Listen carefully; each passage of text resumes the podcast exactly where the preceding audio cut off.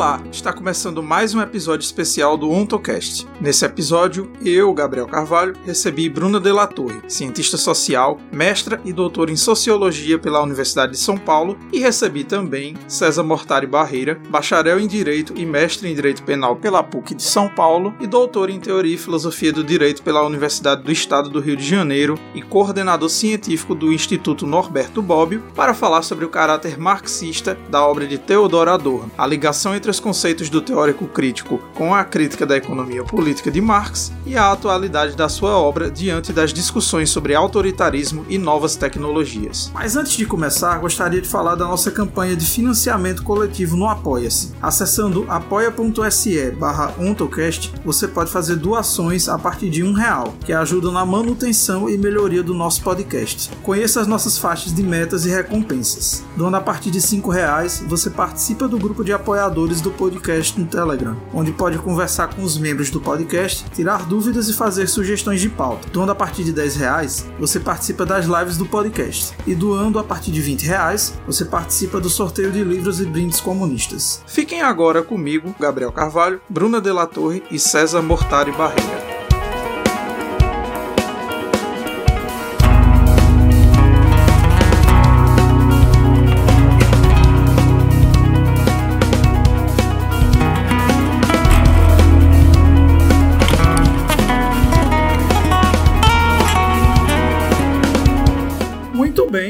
Começando mais um episódio especial do OntoCast e hoje aqui comigo para esse episódio a gente tem dois convidados especiais. Mas antes de começar, para quem está ouvindo o podcast pela primeira vez, eu sou Gabriel Carvalho, sou estudante de Ciências Sociais da Universidade Federal do Vale de São Francisco. Eu sou PIBidiano do projeto de Sociologia da minha universidade e em breve eu vou começar a minha iniciação científica numa pesquisa sobre o período final da escravidão no Brasil, em que a gente está pesquisando do Auxiliador da Indústria Nacional, que é um periódico da época que foi o mais importante veículo de informações sobre o controle do trabalho. No meu plano de trabalho, eu vou pesquisar utilizando com base as elaborações de Maurice Postone, um historiador marxista canadense, sobre a dominação social do tempo, e eu vou então buscar ali as raízes coloniais dessa dominação no Brasil. E para conversar comigo, então, como eu vinha dizendo, nossos dois convidados hoje, o César Mortari, que já esteve aqui com a gente antes,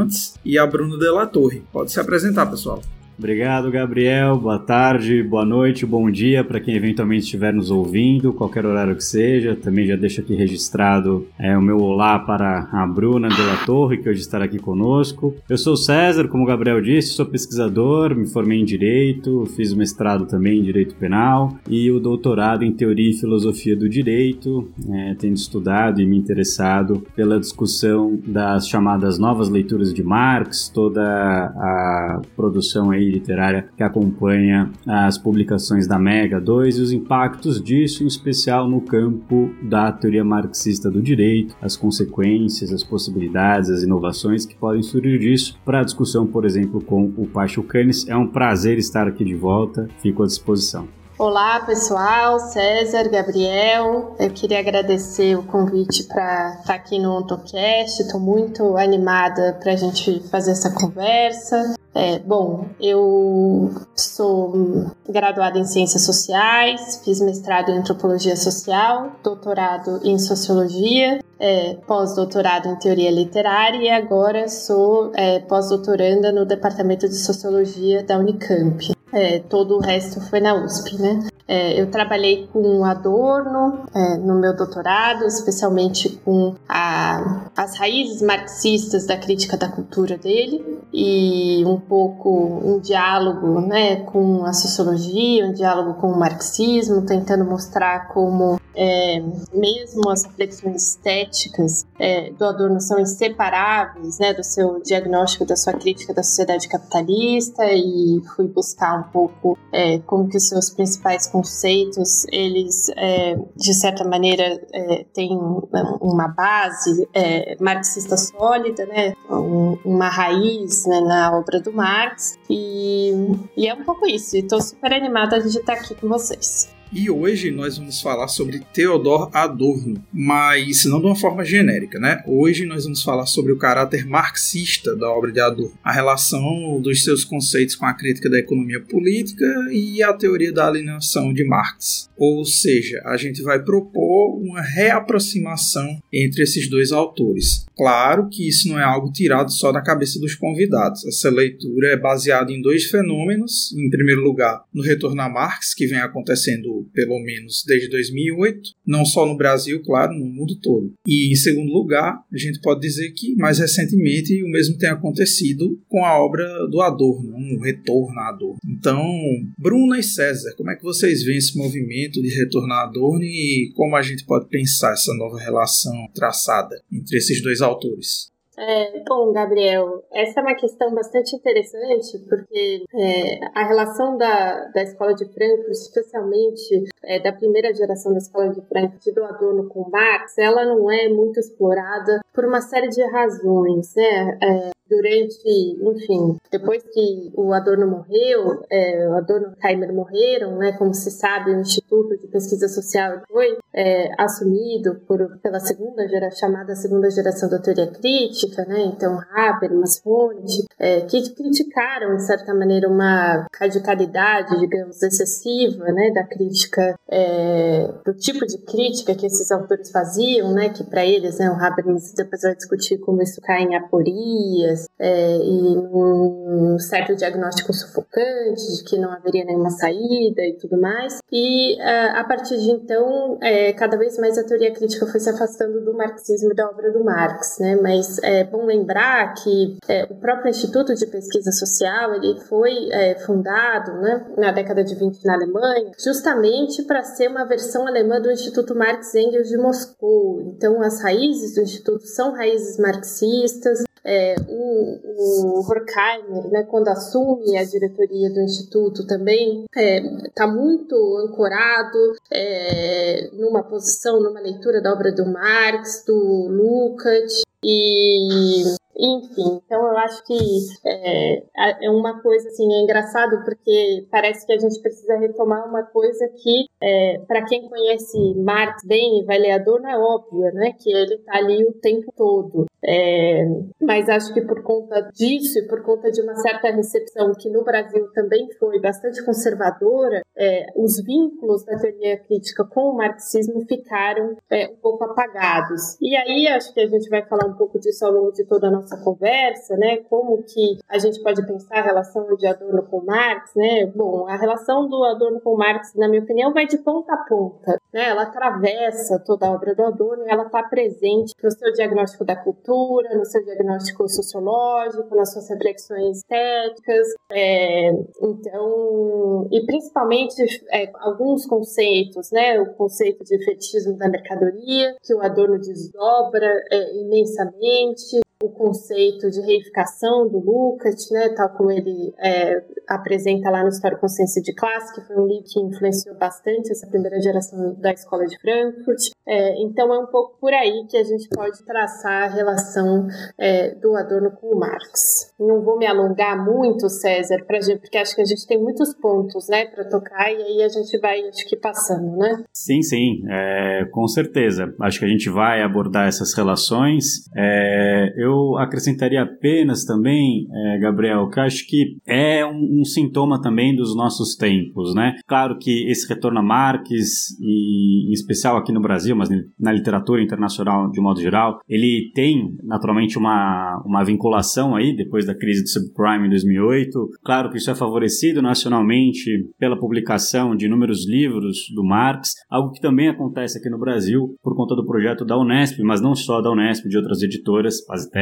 Que tem lançado ou relançado é, livros, textos do Adorno. E acho que essa relação, como a Bruna colocou, ela é uma relação para se pensar a obra inteira. Né? É, nós discutiremos as questões sobre indústria cultural, é, sobre fetichismo, sobre dominação, mas todos esses conceitos, todas essas ideias, né, para além daqueles que a, a, Bruna já, já mencionou, todos eles contribuem para que a gente possa ter uma percepção bastante articulada entre Marx e Adorno, né? Não como algo meramente ocasional, mas como realmente um amálgama. E talvez mais do que isso seja possível dizer que em muitas obras do Adorno o que há é um desenvolvimento de questões subjacentes à crítica da economia política, é, seja no campo do fetichismo, seja para pensar como né, essa estrutura de dominação do capital se alastra, se desenvolve, se aprofunda né, por outros mecanismos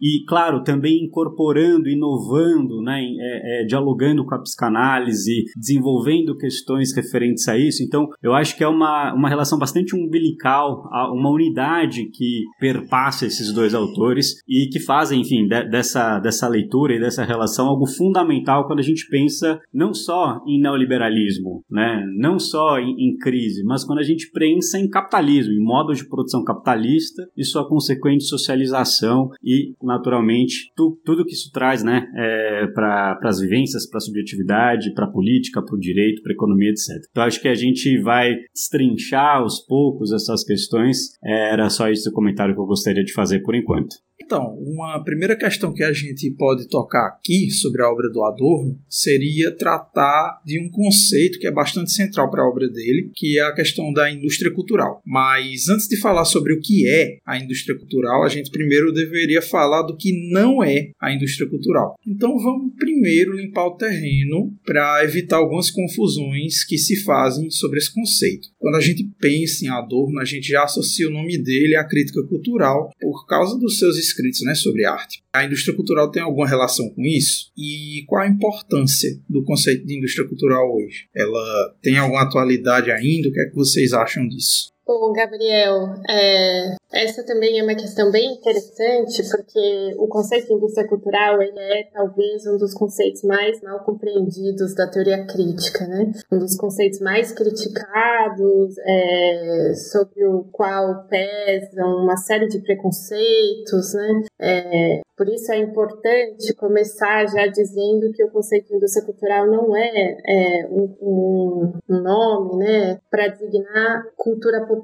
É, ele é bem diferente disso, acho que a gente vai comentar isso ao longo da nossa conversa, é, mas é importante dizer que ele não é um substituto né, da ideia de cultura popular, é, é justamente o contrário, né, ele é algo imposto de cima, por isso que o nome é indústria cultural, é uma indústria, é, como qualquer outra. E também ele não é um adjetivo, isso é muito importante, porque às vezes as pessoas dizem: "Ah, mas isso é indústria, é isso é ou não é indústria cultural? Será que essa série que eu vi é ou não é indústria cultural?", né? E isso não faz o menor sentido é, da perspectiva do Adorno, porque indústria cultural tem a ver com um sistema, com um sistema de socialização, é, com é, uma série de elementos né, que estão envolvidos né, nesse sistema, então composto por tudo, né, pela televisão, pelo cinema, pelo rádio, pelas revistas, pelos romances best-sellers, é, por tudo que a gente pode imaginar, né, por tudo que e hoje em dia a gente poderia falar das redes sociais e tudo mais, e que tá, é, que permeia a nossa, a nossa vida, que liga o tempo de trabalho ao tempo livre, que torna um e outro é, semelhantes, né? Então, é, tem a ver com isso, né? E a indústria cultural também, eu acho engraçado porque as pesquisas de sociologia no Brasil, né, muitas vezes se referem a, ah, eu, né, as pessoas dizem, ah, estudo indústria cultural, no sentido de que elas estudam um programa de televisão, ou elas estudam, elas estudam um conjunto de, de programas, de, de revistas, enfim. E é importante dizer também que indústria cultural não é um conjunto de bens culturais, né? Ela transcende isso, ela não é um conjunto de mercadorias. Né? Então, a indústria cultural não, não se refere a um conjunto de mercadorias culturais, ela se refere justamente a uma forma social, né? que é algo que a gente vai discutir aqui e que é, que, e é o que liga também né, a teoria da indústria cultural ao Marx. Né? Então, a, a própria mercadoria é uma forma social é, investigada pelo Marx ao longo de todos os do Capital, né? e então é, é um pouco por aí, né? Indústria cultural é uma forma social, uma forma de socialização, ela é um sistema é, e ela não é um sinônimo de cultura popular, né? E aí, para falar brevemente sobre a relação disso com as teorias da arte, do Adorno, né? É, elas são teses ao mesmo tempo paralelas e complementares, né? Porque a indústria cultural é um pouco um dos lados, né, um dos fenômenos é, do capitalismo tardio que para o Adorno destroem aquilo que ficou historicamente, né, se construiu historicamente como autonomia da arte, né? Então a ideia de que as obras de arte elas têm uma lógica interna, é, elas dialogam com a sua tradição, né? Elas têm, enfim, uma uma lógica própria da esfera da arte, né? Então elas têm uma lógica interna enquanto obras de arte e a arte é, enquanto tal, então a música, a literatura, né? São esferas autônomas. É, isso é um lado, né? Isso sempre aparece nas teorias do Adorno, mas o outro lado também, que aí eu, eh, tem a ver com a teoria estética, que é algo que a gente não vai discutir aqui, mas que eu acho importante sempre ressaltar, é que o esgarçamento, o esgotamento da autonomia da arte também é um processo interno dela, né? Então, é, o Adorno via essa crise da arte no capitalismo tardio não só como um produto da indústria cultural, mas como um produto do esgotamento é, interno, né, das possibilidades dessa própria dessa autonomia. Ótimo, Bruna. É, e eu acho, Gabriel, que também para destacar, para realçar um dos aspectos que, que a Bruna mencionou, né, é essa caracterização da indústria cultural como sistema. Né? Isso já aparece no famoso lá livro com Horkheimer, A Dialética do Esclarecimento, e, mas é importante perceber que esse sistema, né, em alguns momentos, a gênese, a origem né, desse sistema, que vai abranger todas essas áreas, todos esses fenômenos que a, a Bruna mencionou, essa gênese essa origem ela é posta né, nas próprias leis universais de valorização do capital. Isso aparece de modo explícito na dialética do esclarecimento, mas não só lá, né, num texto bastante importante do Adorno, é, intitulado Sociedade, né, lá, lá também vai aparecer a ideia de que a indústria cultural surge da tendência de valorização do capital. E, e por que, que é importante, acho que, realçar é, essa questão? E o meu comentário bastante bastante breve é nesse sentido, né? Porque assim como por trás ou pela crítica da economia política há a tentativa não só de descrição, mas também de crítica à nascente sociedade moderna, o que significa a modernidade, né? A indústria cultural ela também produz sociedade, mas não qualquer sociedade, ela produz, reforça, expande essa socialização característica do modo de produção capitalista, né? E com isso ela também incorpora né, é, todas as suas manifestações. Então, quando a gente fala também de indústria cultural, para além das questões que geralmente aparecem, a gente está falando sobre os processos e as consequências disso no plano, por exemplo, da educação, né, é o conceito fundamental da Adorno de, de semi-formação. Né, é, é interessante ver como o Adorno vai salientar nesse texto, né, Teoria da Semi-Formação, como a indústria cultural, ela de certo modo empreende uma conquista espiritual do sujeito, né? Então, todas aquelas outras categorias que a Bruna mesmo já, já mencionou na pergunta anterior mostram-se aqui fundamentais para que a gente possa compreender a indústria cultural como algo que não é que ela vai além né, da, da crítica da arte, da cultura. Na verdade, essa, todas essas críticas são sintomas, são manifestações de algo muito maior. Né? E esse algo muito maior, é possível dizer que é, de certo modo, uma extensão, um, um, aprofundamento dessa crítica da socialização moderna, que se o Marx a desenvolve a partir de uma delimitação específica, né, e a gente vai falar sobre isso também, sobre qual é esse nível de abstração em que a crítica da economia política se dá, como ela ocorre no capital. No Adorno a gente pode ver é, a extensão e o aprofundamento, a, a tentativa de analisar essas questões a partir de outros níveis de abstração, né, mas como esse sistema de dominação vai se ampliando, vai incorporando, fagocitando todos esses componentes. Então, acho que esse é um aspecto também importante, né? É, e aqui, só para fazer um, um, comentário que eu acho que também é, é interessante, né, é, para demonstrar essa, essa, essa concepção, né, ver a indústria cultural como um sistema de dominação técnico, científico, né, que vai expandir, vai aprofundar o fetismo do capital, mas não só isso, né, vai, vai interferir, claro, né, nas próprias estruturas, mas também na subjetividade. É interessante perceber que num, num texto ali, acho que 1967, 68, do Adorno, chamado Marx e os conceitos básicos da teoria sociológica, na verdade é uma, uma, uma aula né, que sai publicada como anexo do livro do Hans-Georg Backhaus, que foi aluno do, do Adorno e um dos fundadores aí daquilo que se chama hoje de nova leitura de Marx, né? Nesse texto a gente pode perceber como essas questões que a gente está aqui agora falando sobre indústria cultural já se conectam com uma tentativa, com uma pesquisa de ver no Marx, né, o surgimento de conceitos básicos da teoria sociológica ali mesmo no Capital, né? Ali mesmo quando a gente fala sobre valor, ali mesmo quando a gente fala sobre fetichismo. Né? Então, de certo modo, a indústria cultural é um tema a partir do qual pode-se perceber essa vinculação estreita com Marx, com a crítica da economia política e, consequentemente, com a crítica do, do modo de produção capitalista. E acho que isso também, enfim, vai, vai permear as nossas discussões sobre Adorno e, de certo modo, é, como isso se conecta com Marx, com o capital. Era esse o, o comentário que eu gostaria de fazer. Eu queria comentar só mais uma coisa. Acho que o comentário do César foi muito preciso preciso, né, de fato, essa ideia de que o Adorno vai desdobrar, é, um, vai procurar no Marx já é, essa, enfim, uma leitura, vai ter uma, uma leitura muito sociológica do Marx, é muito interessante, né? E acho que isso é, ele ressalta isso muito bem. É, mas eu esqueci de falar uma coisa que eu queria comentar a respeito do que indústria cultural não é. E eu acho importante dizer isso, porque normalmente as pessoas só leem um texto do Adorno, que é esse, esse capítulo, esse excerto da, da dialética do esclarecimento.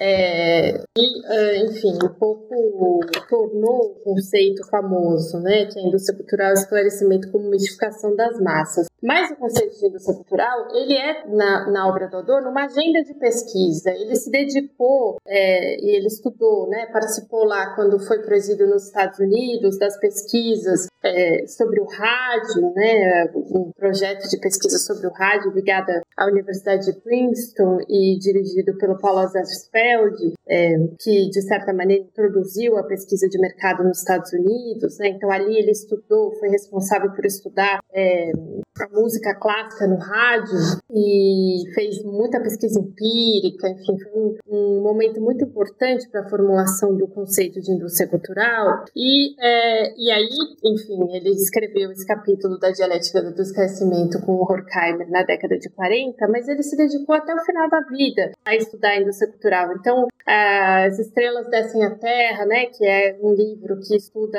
é, a coluna de horóscopo do Los Angeles Times, é, textos como Prólogo sobre a televisão, Pode o Público Querer, é, o esquema da cultura de massas, televisão como ideologia, cultura e administração, todos esses textos, né, alguns deles saiu, é, saíram no, na nova edição, né, que saiu pela Unesp do, do chama Indústria Cultural, né, do Adorno, é, mas tem vários, né? E o, a pesquisa da indústria cultural está muito presente nos estudos de personalidade, da personalidade autoritária. Então, eu acho importante ressaltar que a indústria cultural também é uma agenda de pesquisa, né? Uma agenda de pesquisa que está aberta até hoje. É, e acho que a gente vai falar um pouco mais disso é, lá para frente. Mas é importante deixar isso claro para que as pessoas não tenham essa impressão de que a indústria cultural é um conceito fechado, né? Um conceito acabado. É, mas isso é, vai mudando, vai mudando ao longo da do Adorno, muda dos Estados Unidos para a Alemanha, então é,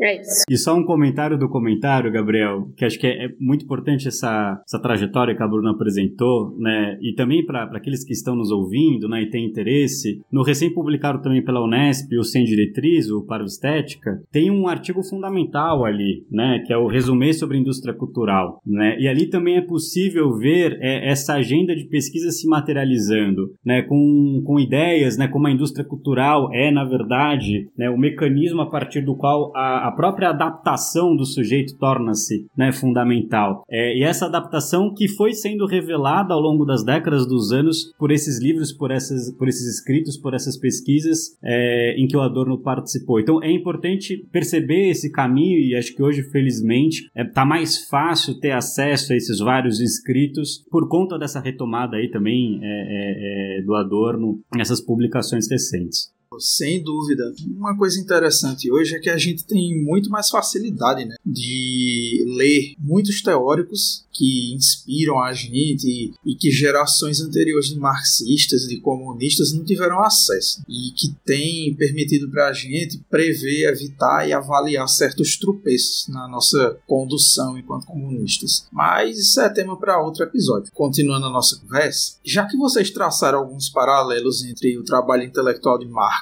e o trabalho dos teóricos críticos, especificamente aqui de Adorno, eu queria perguntar se vocês acham que a teoria do valor tem para Marx a mesma importância que a indústria cultural tem para o Adorno e de que forma que a gente pode associar elas. E fazendo essa ponte, eu acho que fica mais fácil da gente identificar a relação de Adorno com a crítica da economia política. Bom, Gabriel, essa é uma questão bastante interessante, é bastante espinhosa também, né? A gente poderia ficar horas falando aqui sobre a leitura que o Adorno faz é, da teoria do valor marxiana, né? Eu acho que o César vai poder falar um pouco sobre isso também, né? Eu vou é, ligar isso um pouco à teoria da indústria cultural, que foi é, o assunto da minha tese. Eu acho que, é, como eu disse, o Adorno está totalmente ancorado na leitura marxiana do capitalismo, né? Isso é indiscutível. Então, é, a crítica da economia política, isso é importante também, né? Porque é, eu não sei o que César pensa, mas tem uma coisa que me aborrece muito, às vezes, né, é, no marxismo, que é, no marxismo do qual faz parte, né,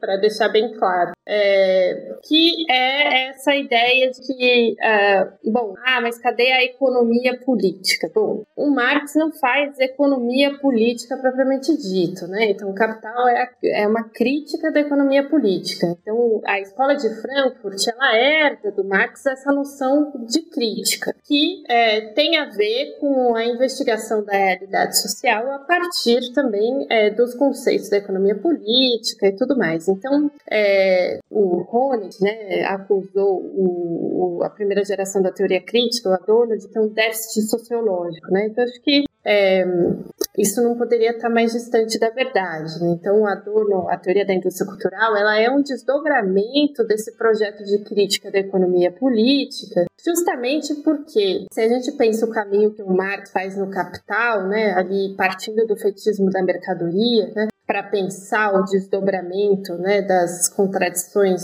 subsequentes do capital, né, fetismo do dinheiro, fetismo do capital, é, a gente vai ver que é, a investigação daquilo que a gente chama de economia é inseparável da investigação é, das formas sociais, né, as formas de objetividade e depois aquilo que Luke vai chamar de formas de subjetividade da sociedade burguesa. É, a teoria do Adorno a respeito da indústria cultural, de certa maneira, ela tenta ampliar um pouco é, esse, essa teoria do Marx e do Lukács, né? É, o Lukács vai falar um pouco, né, como as contradições capitalistas determinam as formas de objetividade formas de subjetividade, é, acrescentando duas coisas que não estavam é, à mão para o Marx na época que ele escreveu, que foi uma teoria da mídia e a psicanálise, né? Então o Adorno de certa maneira incorpora essas duas coisas para pensar a constituição das formas sociais no capitalismo e uma dessas formas a indústria cultural, que vai ser uma forma social que é, de certa maneira vai garantir a reprodução do sistema capitalista a partir de várias formas né? Então, é, de certa maneira, domesticando as subjetividades, é, o, é, é, o Adorno vai recorrer a Freud para mostrar como o, os efeitos da indústria cultural são conscientes, é, como, de certa maneira, a formação, a gente vai falar um pouco mais disso é, daqui a pouco, né, é, das massas, elas, ela atenua a contradição de classe, então a indústria cultural, ela explica também, ela é também, ela é sempre uma teoria da ideologia, porque uma das suas funções condições é justamente impedir o surgimento do, da luta de classes aberta. É, isso é muito importante. É, enfim, e porque é, quando a gente vai pensar, né, é, a gente, se a gente volta lá para o Lukács, né, é, ele vai pensar a origem da reificação, né, e ele vai, é, a partir do Marx, mostrar como essa reificação ela vem é, do âmbito do trabalho, né? Então ele vai pensar como os trabalhadores estão submetidos ao processo de trabalho,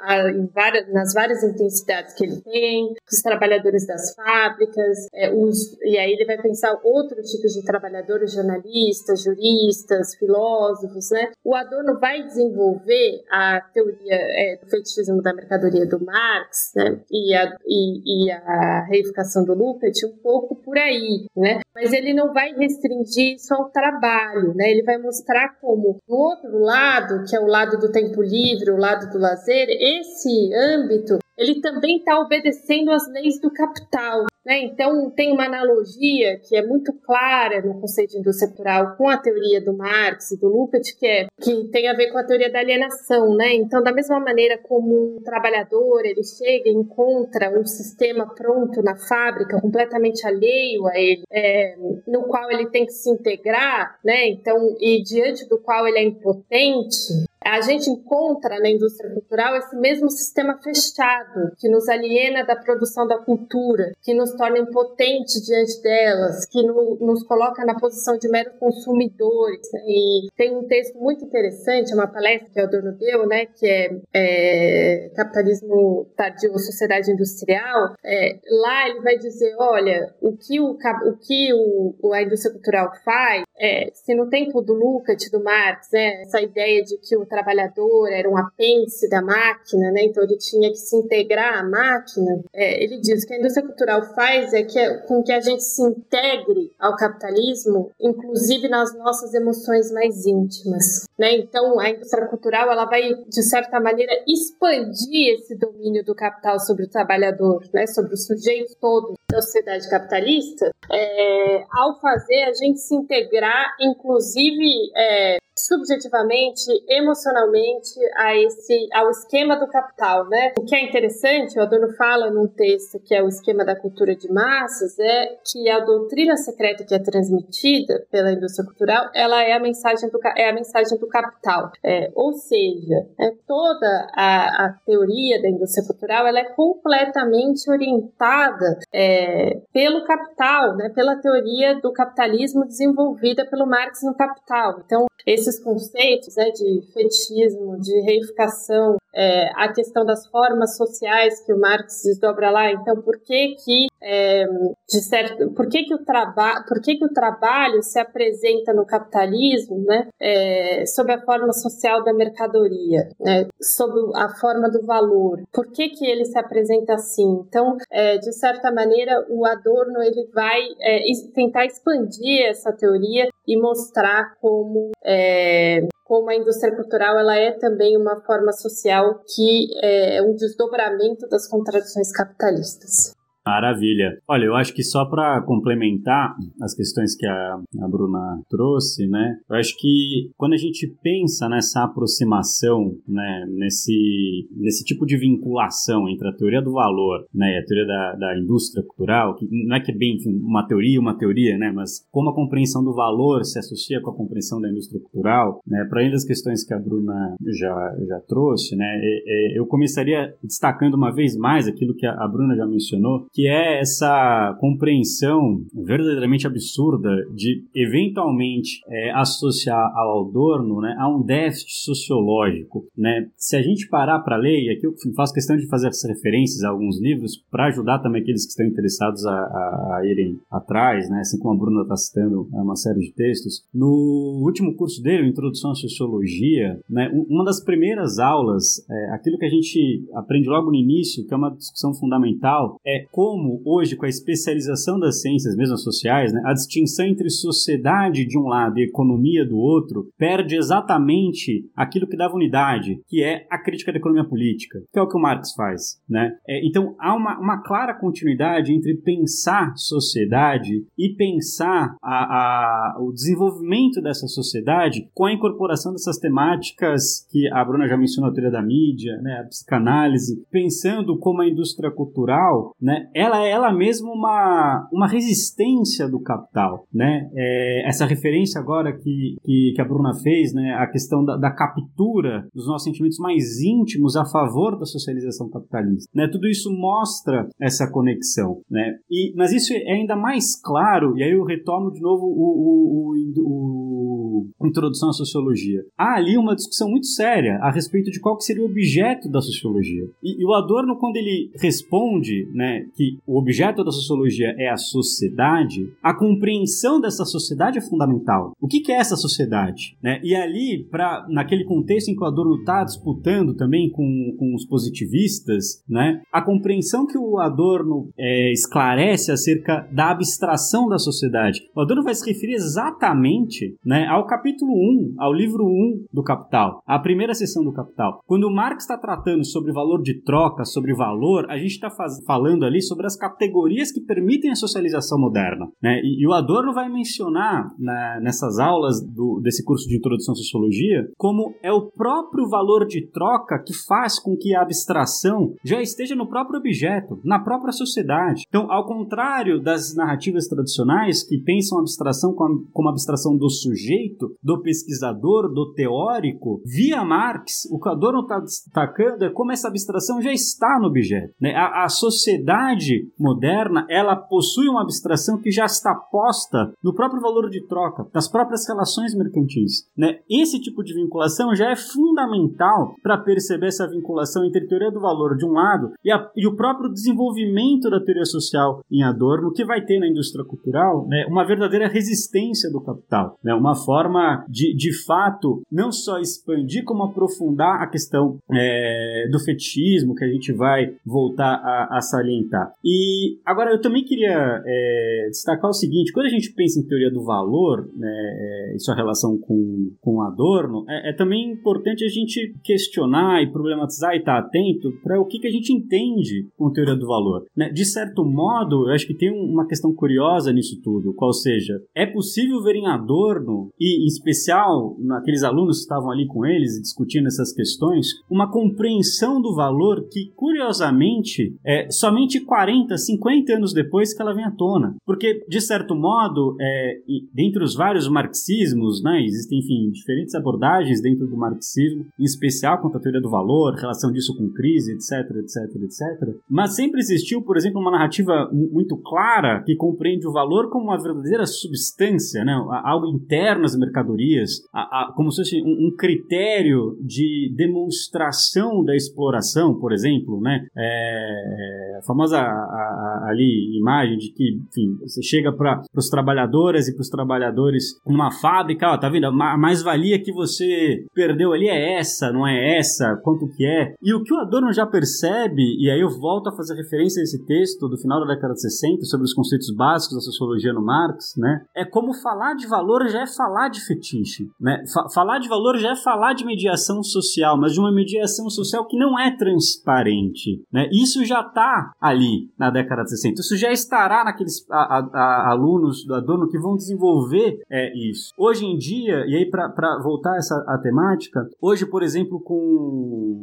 não só o Barkhaus que eu já mencionei, o Reichert, né, já mencionei, mas um autor hoje muito importante que de certo modo procura essas vinculações, o Ricardo Bellofiore, né, tá, tá na Itália. É, ele vai discutir como a teoria do valor hoje, né, com as discussões que existem hoje sobre a relação dela com fetichismo, com socialização, fazem com que ela volte para aquilo, para aquele lugar em que ela estava no final da década de 60 com Adorno, que é falar sobre teoria do valor, falar sobre teoria da sociedade, sobre socialização e uma socialização específica. Isso nem sempre está claro, né? Depende muito do tipo de abordagem da teoria do valor que a gente está querendo colocar, né? É, então esse é um ponto que eu queria destacar. Agora, para além disso, eu também queria destacar como mesmo no Adorno há uma, uma, uma preocupação muito clara com aquilo que também muitas vezes ele é acusado, né, de desconsiderar a luta de classes, né? Né? É, em, em, vários textos da Adorno, mas também no, nesse, nesses, nessas aulas que compõem a introdução à sociologia, né? Por exemplo, quando o Adorno vai discutir o que é, que é conflito, né? O que é, que é conflito social? Ora, é, parece, parece, quando a gente fala sobre conflito social, que a sociedade se movimenta por conflitos, isso parece já ser um ganho. E depende, na verdade depende. O que o Adorno vai discutir é se, se a gente só põe o conflito, mas sem fazer a pergunta-chave, qual seja, que tipo de conflito a gente está falando? É um tipo de conflito de interesses concorrentes, em que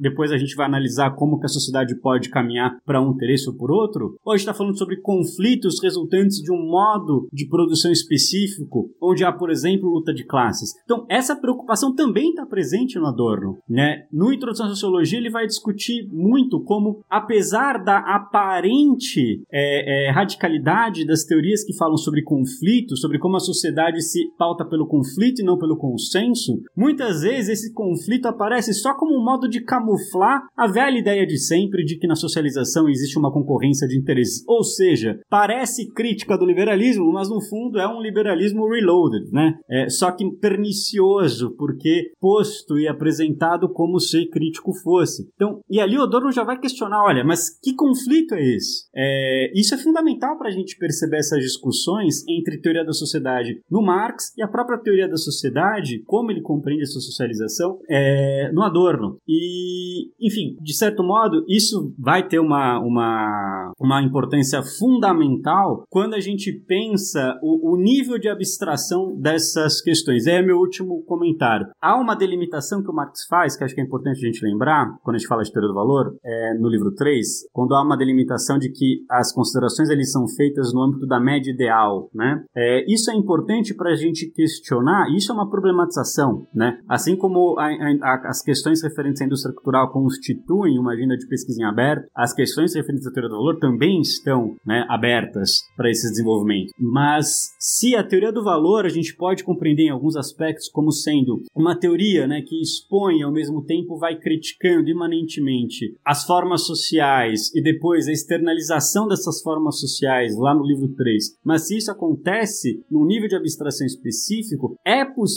compreender como a, as, as compreensões subjacentes à indústria cultural constituem uma forma de expandir isso em outro nível de abstração, incorporando outras temáticas. Repetindo o que a Bruna já disse, que eu mesmo já mencionei aqui é, nesse comentário. Né? A Bruna falou: olha, incorpora a teoria da mídia, incorpora a psicanálise. Exatamente, essa incorporação faz com que a gente consiga perceber os meandros dessa socialização moderna de um modo distinto daquele que o Marx podia ter eventualmente captado. Né? Então, perceber esse amálgama, perceber essa unidade é fundamental para que a gente possa discutir essa relação entre, entre Adorno e, e Marx de um modo, enfim, muito mais próximo, né? muito mais condizente, na minha opinião, com os desígnios de toda e qualquer teoria crítica. Eu queria complementar uma coisa que o César disse, que é muito interessante, acho que ele colocou muito bem isso, né? É, é, eu tenho para mim, né, que o Adorno faz um movimento que é muito importante, né? É uma leitura do Marx que justamente vai permitir é, que essa vai permitir que essas novas leituras de Marx, né, do Bacaus, do Reich, vejam alguma coisa no Marx é, que quando a gente depois que a gente lê Adorno a gente volta para o Marx aquilo estava lá, mas aquilo não tinha aparecido é, até o Adorno fazer essa leitura, que é o seguinte, né, o, dá para pensar o capitalismo, a crítica ao capitalismo, enfim, é uma questão muito polêmica, né? Mas a gente pode ler o Marx como alguém que está, o Capital, por exemplo, como uma reconstrução, como que é o Lukács, né, da totalidade do funcionamento da sociedade capitalista. O Adorno ele faz um movimento um pouco inverso, né, no contrapelo do Lukács, porque ele vai pensar o Marx e o desdobramento das contradições é, capitalistas como a, ele usa essa expressão em muitos textos, né? A produção social da opacidade. Então, é, o que ele vai mostrar é que o, que o, o procedimento marxiano ele é menos um, um procedimento de reconstrução e mais um procedimento de desconstrução dessa opacidade, né? Então, é como se no Capital o Marx estivesse desconstruindo, de certa forma, aquela, aquela realidade complexa, né, que a gente encontra é, na imediaticidade, né? É, isso é importante porque esse tema da opacidade é fundamental para o adulto. É, ele vai mostrar que a, a, a opacidade ela é socialmente produzida, então ela não é um problema da consciência. Né? A nossa incapacidade de compreender a maneira como a gente vive, a nossa sociedade, o sistema capitalista funciona, tudo isso, é, ela é, isso é socialmente produzido. Então isso é um passo muito importante do ponto de vista marxista é, para a gente pensar como fazer a luta de classes e como pensar a questão da ideologia, porque o Adorno não reduz né, essa questão da opacidade a uma questão de falsa consciência, uma questão desse tipo, né? É, é engraçado, isso é só uma anedota, né? Tem um. Brecht estava fazendo uma, uma das peças dele, né? E ele foi tentar entender como que funcionava é, a formação de preço das commodities, né? E aí ele vai entrevistar as pessoas que trabalham, né? No, no, na especulação, no mercado financeiro, e ele, e ele não consegue entender. E, ele, e aí ele diz que uma das pessoas que trabalham com isso diz para ele, olha, é, eu não sei como é que forma o preço desse negócio, que era o preço do trigo que ele queria colocar na peça. Eu não sei como é que forma o preço do trigo. Então, é, isso é interessante porque o Adorno vai tirar uma série de consequências disso para a subjetividade. Ele, é, isso é um ponto extremamente importante da personalidade autoritária, por exemplo. Ele diz: quando a gente não consegue entender o que está acontecendo, a gente tende a atribuir é, as razões dos nossos problemas para o que está imediatamente mais próximo de nós, né? Que é o que ele vai chamar de personalização. Então a gente vai atribuir a políticos específicos, ah, o trigo está caro porque esse político aqui é corrupto. Né? Então, é, é, essa opacidade social ela tem muitas consequências, inclusive para a subjetividade. Então, ver como, é, reforçando isso que o César disse, como Marx está desdobrando, como ele está ampliando, quando ele está ele tá fazendo, está é, tentando faz, ganhar terreno para a teoria marxiana, né? fazer a teoria marxiana ganhar terreno, né? que é uma coisa que ele faz na esfera da arte também, enfim. E aí, é, o César mencionou é, a questão do conflito, acabou acabou de ser publicada na Cadernos de Sociologia Alemã, é, revista ligada ao Departamento de Filosofia da USP, um texto que o Adorno escreveu na década de 60, junto com uma aluna, que é a Ursula Yerich, Aliás, uma coisa rara na obra do Adorno, né, que é assinar um texto junto com uma mulher, que se chama Nota sobre o Conflito Social hoje. E, enfim, para dar referência, né, e também porque eu acho que o comentário do César foi muito feliz, né, de é, pensar a relação do conflito com a luta de classes. É, ele vai fazer uma crítica à teoria sociológica do conflito do Darendorf e dizer, olha, é, o que a sociologia, a sociologia chama de conflito porque já não quer reconhecer como luta de classes, né? Então, é, vai pensar um momento de verdade um momento de falseamento desse conceito de conflito na sociologia. É, mas que mostra que pro Adorno, e aí nesse texto ele vai dizer, olha, a gente pode ver hoje a luta de classes em todos os lugares, a gente pode ver a luta de classes numa briga de trânsito, porque as contradições sociais elas se tornaram tão agudas, né? E a luta de classes ela se desdobrou de tal forma que a gente pode é, ver numa briga familiar, numa briga de vizinhos, como se manifesta a contradição entre capital e trabalho. Então, é, um pouco para complementar essa questão que o César levantou. Então, para entrar no segundo bloco desse bate-papo, agora que a gente já traçou um nexo entre a teoria do valor e a noção de indústria cultural do Adorno, de que forma é que a temática do fetichismo, que vocês mencionaram no começo da conversa, pode ser incorporada nessa noção? E é possível a gente dizer que a indústria cultural é um desdobramento da teoria do fetichismo, da mercadoria de Marx? É, eu acho que sim, com certeza, né, Gabriel? É, eu vou voltar àquela questão que eu tinha comentado a respeito é, da teoria é, da indústria cultural como prolongamento do trabalho, porque ela vai oferecer é, fora do trabalho, ou seja, no tempo livre, o mesmo sistema fechado e impenetrável que o trabalhador encontra na fábrica e nas empresas, né? Então, é, de novo, né? O Lukács, ele vai pensar, né, o processo de reificação a partir do Marx, vai desenvolver a tese do Marx, de que, como mero suporte do processo de produção, é, as pessoas vão ser levadas a assumir uma atitude contemplativa diante do trabalho, né? porque esse trabalho se apresenta como um sistema fechado de leis próprias e imutáveis, né? O que o Adorno vai mostrar é que esse modelo do que acontece na fábrica, né, vai se espraiar para toda a sociedade, né? Então, essa impotência que o Lukács é, dizia que o trabalhador assimila né, no mundo do trabalho, ela vai passar para o mundo da cultura também, né? Então, esse, a indústria cultural enquanto sistema, que também parece funcionar de maneira autônoma, né? Ele, assim como o sistema social como um todo, ele vai produzir a aparência de que ele é independente dos indivíduos para existir, né? E aí, porque ele se oferece como alternativa única, né? Tanto o trabalhador como a gente,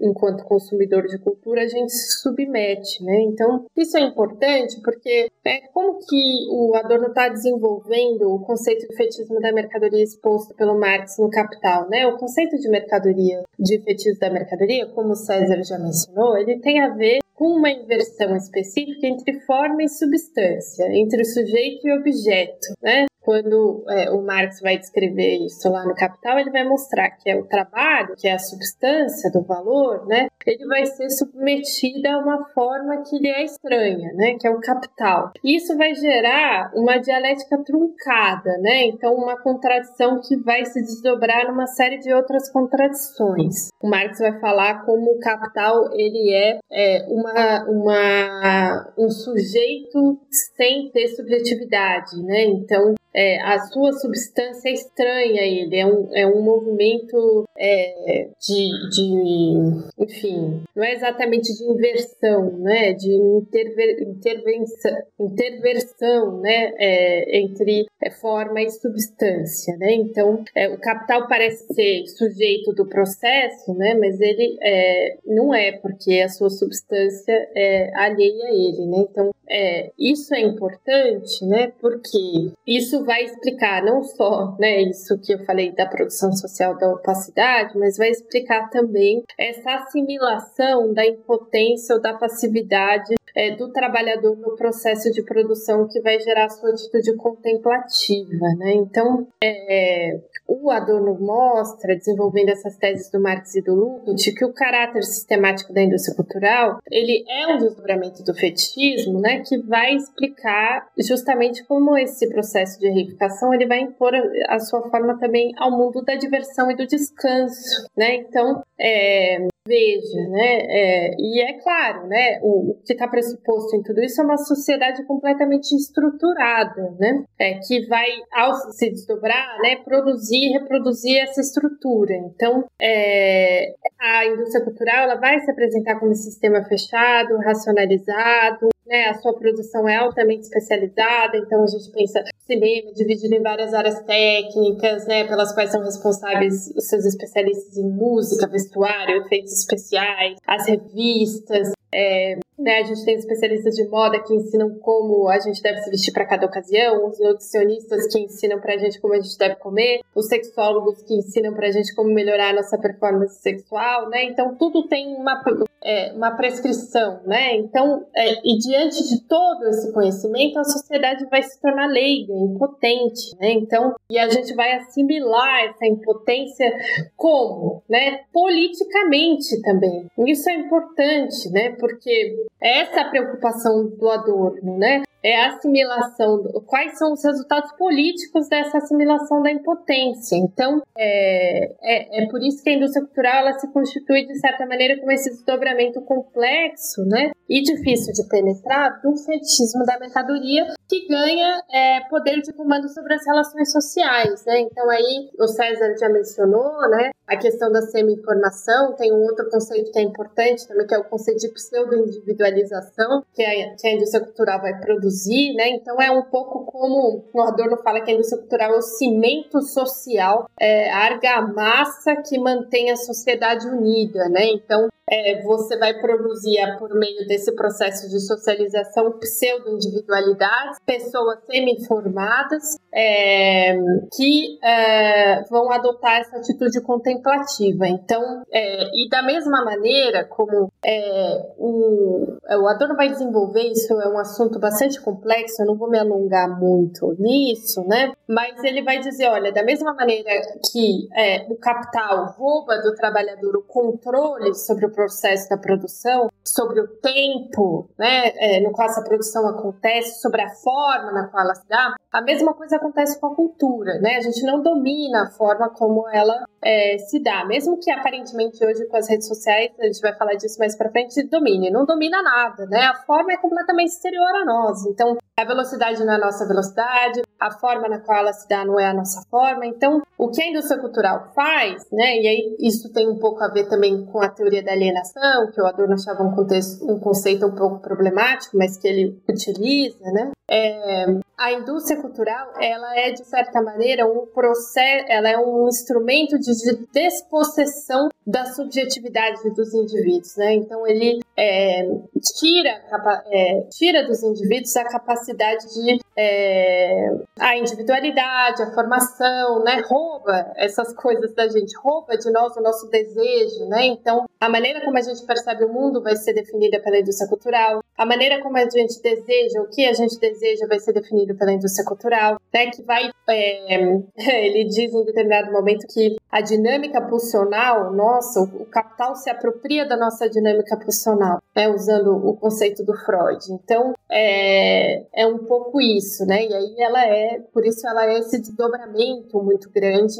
é, do, do conceito de fetichismo da mercadoria. Né? Então, isso é importante, eu já é, passo a palavra para o César, a gente poderia desdobrar muito isso, né? mas é, porque isso explicita um pouco qual que é o conceito de cultura do Adorno. Porque muita gente acha que o Adorno é um grande defensor da cultura. E não é isso, né? Porque ele, ele, o Adorno aprecia na cultura aquilo que nela nega ela própria, né? Porque é, a cultura ela é o resultado é, da separação entre trabalho material e trabalho intelectual. Ela carrega é, essa, digamos, má consciência com ela, né? Então, e ela carrega as contradições capitalistas com ela. Então, lá na dialética do esclarecimento, o Adorno e Horkheimer dizem assim, né, que a cultura contribuiu para dominar os instintos revolucionários e não apenas os bárbaros. Né? A cultura industrializada faz algo a mais. Ela exercita o indivíduo no preenchimento da condição sobre a qual ele está autorizado a levar essa vida inexorável. Basta se dar conta de sua própria nulidade, subscrever a derrota e já estamos integrados. Né? Então, o Adorno está aqui é, é, observando como a cultura se tornou um instrumento de dominação sobre o capitalismo, né? uma forma de dominação sobre o capitalismo. Então, é, e que vai pela repetição, por uma série de processos, pelo vício, né? por tudo isso, quebrar a resistência dos indivíduos é, e, ao fazer isso, desmobilizar a luta de classes, tornar o existente mais aceitável, né? tornar, tornar as pessoas mais, é, mais identificadas aquilo que existe, né? Então, ela vai apaziguar aquilo que pro Adorno Horkheimer é engraçado, eles tinham um critério, né, para entrar no instituto. Para ser membro do instituto, você precisava ter é, um ódio em relação a tudo aquilo que existe, né? Então, um olhar guiado pelo ódio, né? Então, é isso que a indústria cultural também vai amansar é, nas pessoas, enfim. E, e é importante dizer também que é, as pessoas eruditas não escapam a isso, né? Esse é um processo que atua sobre todos nós, né? Isso é fundamental também, porque senão as pessoas ficam achando que é uma teoria elitista, que quem fica, enfim, é, escutando música clássica o dia inteiro não vai, ser, né, não vai se tornar suscetível a isso. Não é exatamente essa a teoria do Adorno, né? Porque, de novo, né, é a produção social da adaptação ao capitalismo, né? Então, isso é um processo social que, em maior ou menor grau, atinge todos nós. Maravilha, Bruna. É, e aí, só para complementar, é, Gabriel, um comentário, eu acho que o, o, ponto foco, né, quando a gente pensa nessa essa vinculação entre teoria do valor e indústria cultural, em especial entre fetichismo, né, do valor, do, da, da mercadoria, do dinheiro, do capital, é, é, interessante notar que na primeira edição do Capital, o fetichismo ele é posto já como fetichismo da forma valor, né? É, no, na primeira edição, a caracterização do fetichismo vem já pela forma valor. Né? Na segunda edição em diante é que isso é caracterizado como fetismo da mercadoria, depois do dinheiro, depois do capital. Mas essa vinculação com a indústria cultural, eu acho que o ponto forte é, é essa integração total, né? essa adaptação, né? como a Bruna colocou, né? esse cimento social. E acho que a, a, forma também simples de pensar isso é fazer essa, esse esforço de reflexão sobre níveis de abstração, níveis distintos né? de abstração. O, de certo modo, essa teoria do, do fetichismo né? no, no Marx, quando a gente olha o Capital, livro 1, 2 e 3, né? de modo geral, né? o que há ali é, é, são, enfim, são vários movimentos, né? mas até aproveitando, eu não sei se a referência da Bruna em determinado momento, eu não sei se eu, se eu ouvi certo, mas eu acho que ela mencionou a palavra interversão. É, só para me valer da palavra, é, tal como ela é exposta no Rui, no Rui Fausto, saudoso Rui Fausto, faleceu no passado, 1 de maio, mas que é um dos principais comentadores pré-marxistas e quem mais desenvolveu, na minha opinião, é, é, é, reflexões interessantíssimas sobre o Marx, sobre o Hegel, mas também sobre o Adorno. Né? É, quando a, por que, que eu estou falando isso? No Capital é possível ver como é, há uma tentativa de, de não só mostrar como as categorias velam né, uma suposta realidade. Não há só um velamento, né, algo que está por trás, mas as próprias categorias, quando elas vão sendo colocadas, elas não só velam, como elas colocam outro significado. Né? Então são dois movimentos. Há de fato algo que se esconde, mas há também imposição de um novo significado. E, e nesse sentido, né, de, de dar elementos para uma representação outra, que é uma representação já fetichizada, que é uma representação que pode ser integrada ao modo socialização capitalista. Então, um, um exemplo para demonstrar isso, né, é o capital portador de juros, lá no livro 3. Né, quando a gente olha o, o, o movimento global, né, é, é possível dizer, como o, o Rui Fausto coloca, né, que há um primeiro momento no livro 1, né, em, em, que as formas que são apresentadas logo ali na seção 1 do livro 1, elas vão se diluindo no processo de acumulação do capital. Tanto que, lá na famosa seção 7 do livro 1, o próprio Marx vai falar sobre a interversão, a inversão das leis de propriedade, né, como o próprio capital passa a se apresentar como o grande denominador e que instaura um processo de acumulação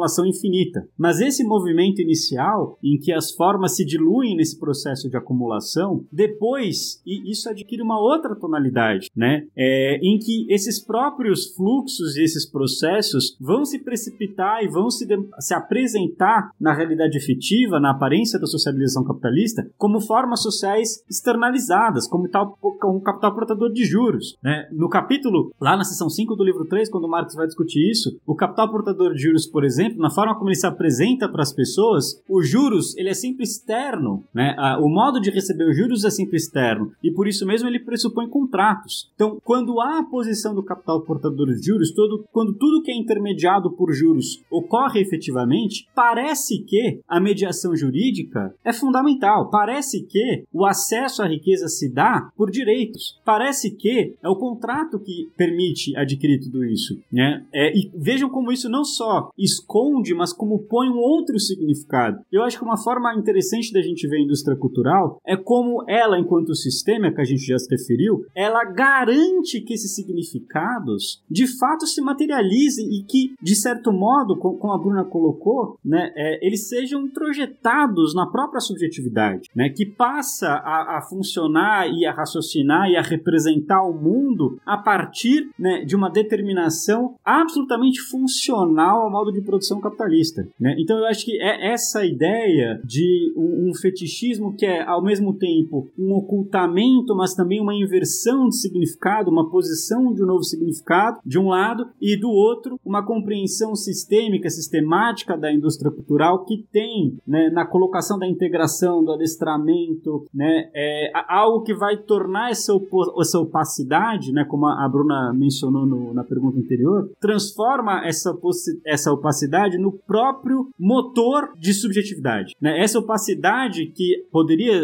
é, é, num, num momento de crítica, levar a pergunta né, de como é produzida essa opacidade, né, ao invés de perguntarmos como essa opacidade se dá, a opacidade vira a categoria a priori a partir da qual são construídas outras reflexões, outras interpretações e que essas, ainda que se apresentem como críticas, já estão totalmente adequadas à socialização capitalista, ao modo de produção é, da sociedade moderna. Então, eu acho que é fundamental é, perceber, claro, não só essa vinculação entre teoria do valor, em teoria do fetiche, do, no Marx e suas várias manifestações, né? A gente falou é, fetiche da mercadoria, da própria forma valor da mercadoria, do dinheiro, do capital, com a indústria cultural, mas acima de tudo também né, desenvolver essas questões. Né? A, a Bruna fez uma referência já importante sobre as questões das redes sociais, a gente vai é, entrar nessa temática em breve, mas esse talvez seja um dos pontos em que a gente pode ver esse amálgama né, entre técnica, ou quando a gente chama hoje de novas tecnologias, política, economia, sociedade, como tudo isso na verdade está é, intrinsecamente um relacionado ao outro e não é por acaso. Né? E acho que uma das chaves, uma das principais chaves de leitura para a gente perceber essa conexão é justamente a, essa compreensão de indústria cultural e, e, claro, né, sua vinculação com a crítica da economia política. Era só esse comentário. Pois é, e a gente não pode tratar da indústria cultural sem falar da noção de massas. Como é que a indústria cultural se relaciona com as massas? Qual é o sentido desse conceito? Como é que ele se relaciona com a incorporação da psicanálise nas elaborações do Adorno?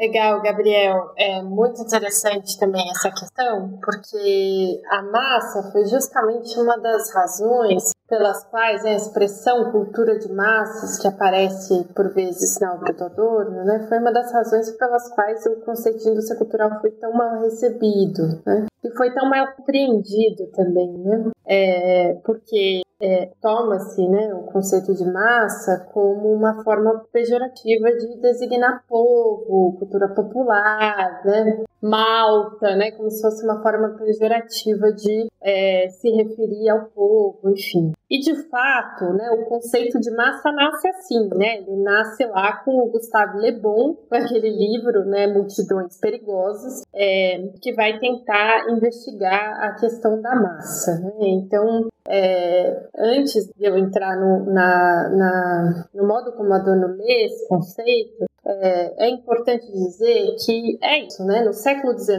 né, com a industrialização, com a constituição, consolidação do capitalismo, né, nas cidades, na formação das cidades grandes, então vão surgir é, as tais das massas, né? Então, o Marx, no próprio Marx, a gente encontra dois sentidos de massa. A massa revolucionária, né? Então, quando ele vai se referir é, às grandes né, movimentações políticas, e aparece também em outros momentos, como por exemplo no 18 de Brumário, quando ele vai dizer, quando ele vai se referir a uma coisa amorfa, né? Então, quando a classe não se apresenta como classe, então a massa é aquela coisa amorfa. É, então, ele tem um pouco é, esse sentido, né? O que é interessante é que da onde veio o conceito de massa da teoria crítica, né? Não vem do Le Bon nem vem do Marx, né? não são nem as massas revolucionárias nem é, as multidões perigosas, né? do ponto de vista conservador do Le Bon. Vem do Freud, porque o Freud, ele, né, num texto chamado é, Psicologia das Massas e Análise do Eu, ele vai ter uma sacada que vai ser muito importante para a teoria crítica, que é a seguinte. Então, de novo, né, a partir do século XIX, a figura das massas surge é, desses levantes, né, desses levantes populares e tudo mais. Né? Então, a gente tem uma conce é, essa concepção, mesmo a concepção do Le Bon, é uma concepção dinâmica das massas. Massas são é, essas formações, né, de essas aglomerações que é, oferecem um perigo político, né? Então é muito dinâmica. O Freud, nesse texto, ele pela primeira vez vai analisar as massas como uma coisa estática, porque ele vai pegar duas instituições para pensar o que é a massa, né? Ele vai partir do Le Bon, ele vai fazer uma crítica ao Le Bon. E as duas instituições que ele pega para pensar a massa, e não, não é à toa que ele pega essas instituições, que era um cara muito perspicaz, né? São a igreja e o exército. Então ele vai é, conceituar, né? então ele vai pensar a relação entre eu e massa, então qual a, formação, a relação entre individualidade e massa, é, a partir da igreja, do exército, né? Então ele vai pensar que é, é, é, instituições hierarquizadas, que tem um líder, né? No exército você tem generais, é, na igreja, né, no limite, você tem o líder supremo que é Deus, né, é, e ele vai pensar um pouco, né, a, esse fenômeno da massa com a, é, a, a, relação da massa com o eu. Né? E qual que é essa relação? Dizendo em, é, bem rapidamente, assim, né? Então, é, a formação da massa, ela tem a ver com o abandono, né? É, com a anulação da individualidade do senso crítico, né? O Freud usa um exemplo que é quando a gente se apaixona, né? Que a gente é, acaba, enfim, ficando com a visão um pouco distorcida das coisas, né? Depois, às vezes, desapaixona e aí você vê que você estava completamente, né? É, equivocado, mas ele vai dizer que, então, é, essa, esse tornar-se massa do indivíduo, ele é, tem um processo análogo do apaixonamento, né? Que é a diminuição é, da, da força do eu e também é, do senso crítico e etc. Né? Então, é, eu estou dizendo aqui em termos bem grosseiros, né? não estou retomando é, direitinho o, os conceitos do Freud, mas estou é, dizendo dessa forma porque o que o Freud vai mostrar, e aí acho que é muito importante, né, é que a massa ela tem uma formação vertical e uma formação horizontal, né? Então, é, ele dá dois exemplos que são muito interessantes, assim, né? Então, é, a massa ela precisa de uma identificação é, com o líder, né, com alguém que é mais forte, diante do qual você anula né, a sua individualidade e o seu senso crítico, mas ela precisa também da sua relação com seus pares que vão fazer a mesma coisa com você em relação ao líder. Né? Então ele vê esse processo no exército, vê isso na igreja, é, e qual que, e como se forma essa relação entre os pares, né? Ele, ele, ele tem dois exemplos que são muito interessantes. Ele fala é, de um, uma criança que vai ganhar um irmãozinho, né? Então ele está falando da rivalidade entre os irmãos, vai dizer, olha, como que os irmãos, como se forma fraternidade entre irmãos, né? Bom, se forma a partir da renúncia, é, da renúncia à ideia de que um deles vai ser mais amado pelos pais, né? Então, é, eles podem se identificar como pessoas que têm que dividir o amor dos pais é, e essa sua identificação se dá a partir de uma renúncia. Ele dá um outro exemplo que é um exemplo muito útil para nós, né, para a gente pensar em indústria cultural, que é o exemplo de fãs de um cantor de sucesso. Ele diz, por que, que algumas fãs de um cantor de sucesso, né, é, vocês, elas andam juntas, né? Por que, que elas andam juntas? É, era de se esperar que elas tivessem uma rivalidade imensa, né, é, entre si, porque elas todas querem conquistar esse cantor, né? E mas aí o Freud diz, olha, na verdade não, né? Porque a chance de cada uma conquistar esse cantor é muito pequena, né? E elas então se ligam a partir dessa renúncia, né? De conquistar o amor desse, desse cantor, é, e aí elas podem adorar ele é, conjuntamente, né? É, então a formação da massa, ela tem esses dois elementos, esse elemento vertical da identificação com o líder, né? Que vai ser é, essa entidade diante da qual você vai, é, a, a, o eu vai perder força crítica, e é, essa horizontal, essa relação horizontal que está baseada na renúncia. Então vejam, o Adorno e o, Horkheimer vão ler o Freud, vão ver como a indústria cultural também produz uma massa. E essa massa, ela é, se define dessa forma, né, pela anulação do eu, né, e aí a importância, né, dos, dos das superstars é fundamental para o funcionamento da indústria cultural, ela não funciona, né, sem as grandes estrelas, é, e sem a nossa identificação com elas, sem a nossa vontade de é, viver aquela vida, né? Que a gente vê nos filmes, né, etc. E, por outro lado, é, ela também se forma por essa identificação horizontal é, da renúncia, né, da renúncia a, a, a, no final das contas, né, que vai ser o que é, vai explicar o nosso contentamento em apenas apreciar é, eu adoro, né, dar vários exemplos, mas a sorte grande que só chega para alguns, né? É, então, isso é importante porque o recurso à teoria da massa do Freud, ele vai permitir pensar a massa como esse fenômeno estático, ou seja, como um elemento de manutenção das instituições que o Adorno e o Horkheimer vão é, pensar também como um elemento de manutenção do capitalismo. Né? Então, a massa, ela é, de certa maneira, ela, ela existe numa sociedade que é composta por classes e ela não nega a teoria das classes, mas ela é, digamos assim, ela é uma forma que o capital encontrou para ganhar a luta de classe, né? Então, é, por quê? É, ele apaga é, o conflito de classe ao fazer todo mundo se identificar como consumidor cultural, né? Então, e ao impedir essa identificação como classe, né? O surgimento do conflito, etc. Então, é, isso aponta também para um lado importante, porque quando Adorno e Horkheimer desenvolvem esse conceito de indústria cultural, vejam, né,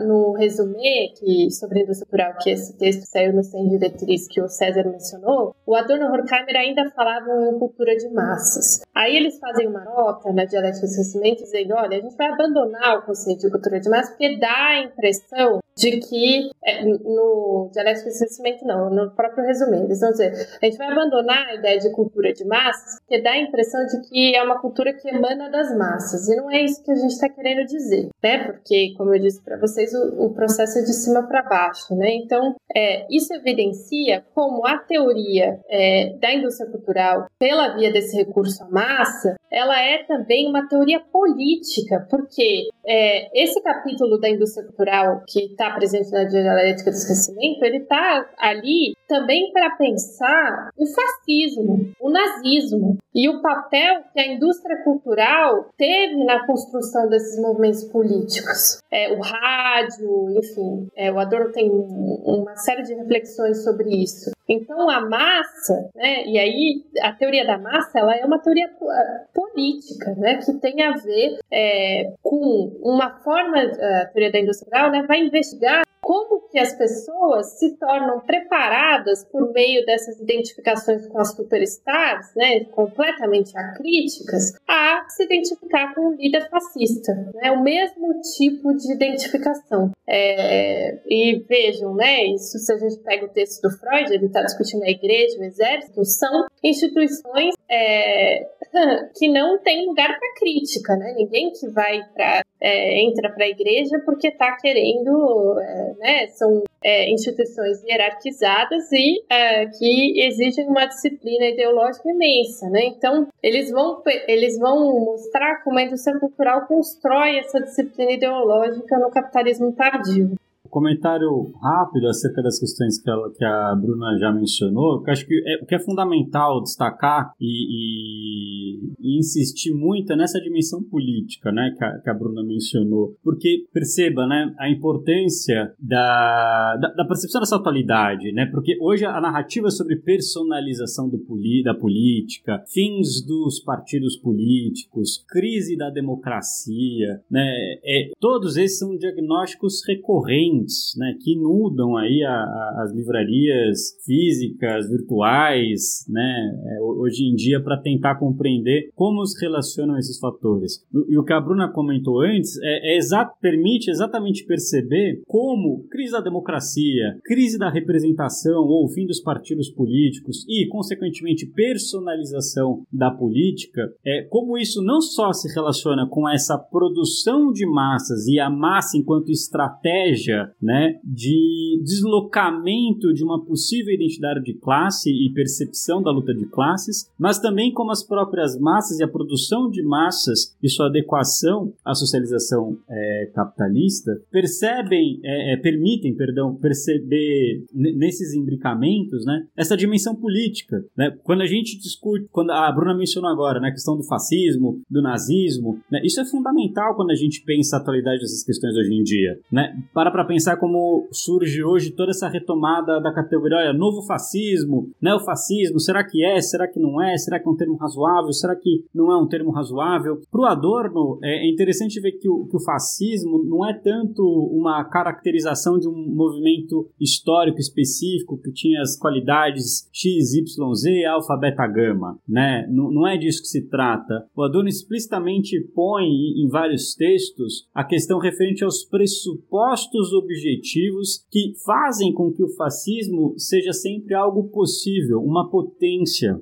né? É, e aí acho que pelas discussões de massa em indústria cultural, que, que a Bruna mencionou agora, é, é possível ver é, é, é, essa forma de não, que não só garante a atualidade do fascismo, né, por meio desses pressupostos objetivos, quais sejam esses pressupostos objetivos, a própria socialização moderna, suas contradições, mas que ao mesmo tempo são deslocadas e tentam ser reproduzidas, né, pela indústria cultural, pelas massas. Mas, mas é claro que essa tentativa também de levar uma sociedade cada vez mais cindida, cada vez mais contraditória, cada vez mais desigual, ela tem seus problemas, evidentemente. Agora, qual, qual será então o mecanismo de saída posto e apresentado pela indústria cultural? A Bruna colocou uma série de questões. A identificação com aquilo que está mais próximo, né? a, a própria personalização como estratégia de reflexão para os problemas sociais. Ou seja, por trás desse amálgama entre massa e indústria cultural, né, pode-se ver essa dimensão política e essa dimensão política é uma chave fundamental para a gente atentar que está acontecendo hoje em dia. Né? É, então, temas que é, é engraçado, né? Aqui na, nessa conversa que a gente está tendo muito agradável, a gente sempre fala sobre questões que depois a gente volta, mas acho que isso é um, um demonstrativo, um sintoma da riqueza é, é, proporcionada por, por, por, essas análises do Adorno, do Marx, essas questões que a gente tem colocado. Mas várias das questões que hoje procuram destrinchar, né? Tecnologia, política, democracia, né? Tudo que a gente está discutindo aqui tem a ver com isso. E, e não é por acaso, né? É, e aqui eu só gostaria de fazer uma, um comentário também né, acerca dessa incorporação da, da psicanálise, que, que, de modo geral é, é o que está por trás aí de, dessa pergunta, Gabriel, é, que é a importância, né, a, a riqueza com que o, o, Adorno leu o Freud,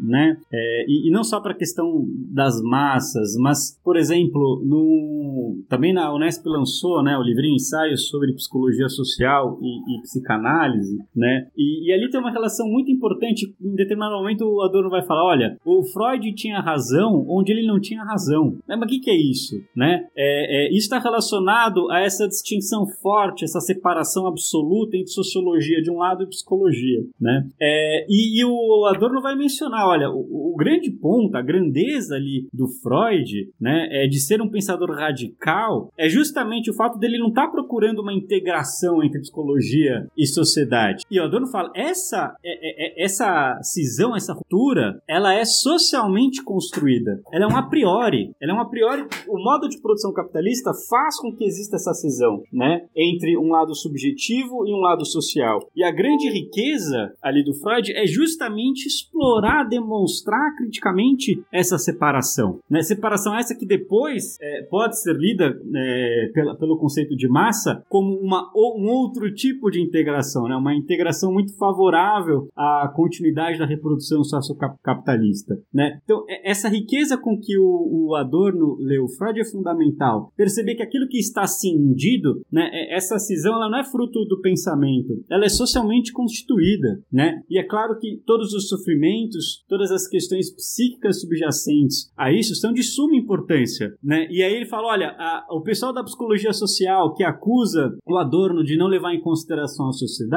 é, é um pouco aquela brincadeira que a gente falou do conceito de conflito social. Eles tentam colocar, enriquecer as análises falando sobre o social, mas sem de fato dizer né, é nada sobre como a sociedade efetivamente funciona. Então ele fala, é muito melhor né, a abordagem freudiana que tem essa separação radical, mas que com isso consegue descrever né, a, a efetividade da socialização capitalista, do que simplesmente achar que, falando, olha, mas tem interesses sociais, olha, tem ali né, algum modo de integração social. Essas palavras, esses conceitos, por mais que pareçam, enfim, interessantes, efetivamente não dizem nada sobre como isso acontece, né? Então, eu acho que é interessante perceber isso. De um lado, uma separação absoluta, do outro, a própria produção de uma massa social que vai muito bem obrigado a satisfazer as necessidades, na medida do possível, dessa socialização capitalista. De um lado, né, obterando, velando e construindo uma interpretação, uma, uma, perdão, uma subjetividade que não tem na luta de classes algo claro, transparente, muito pelo contrário, né? Mas de outro que leva facilmente a tentativas de resolução dos problemas que apontam cada vez mais para esses processos de identificação que no campo da política podem ser muito bem vistos por todo esse debate que hoje em dia se dá acerca de personalização da política, relação com novos autoritarismos é, e novas tecnologias, algo que a gente vai discutir mais para frente, mas que já se apresenta aqui quando quando a gente tenta falar sobre massa, relação disso com Adorno e, naturalmente, como tudo isso se associa com as questões do fetichismo que a gente mencionou anteriormente.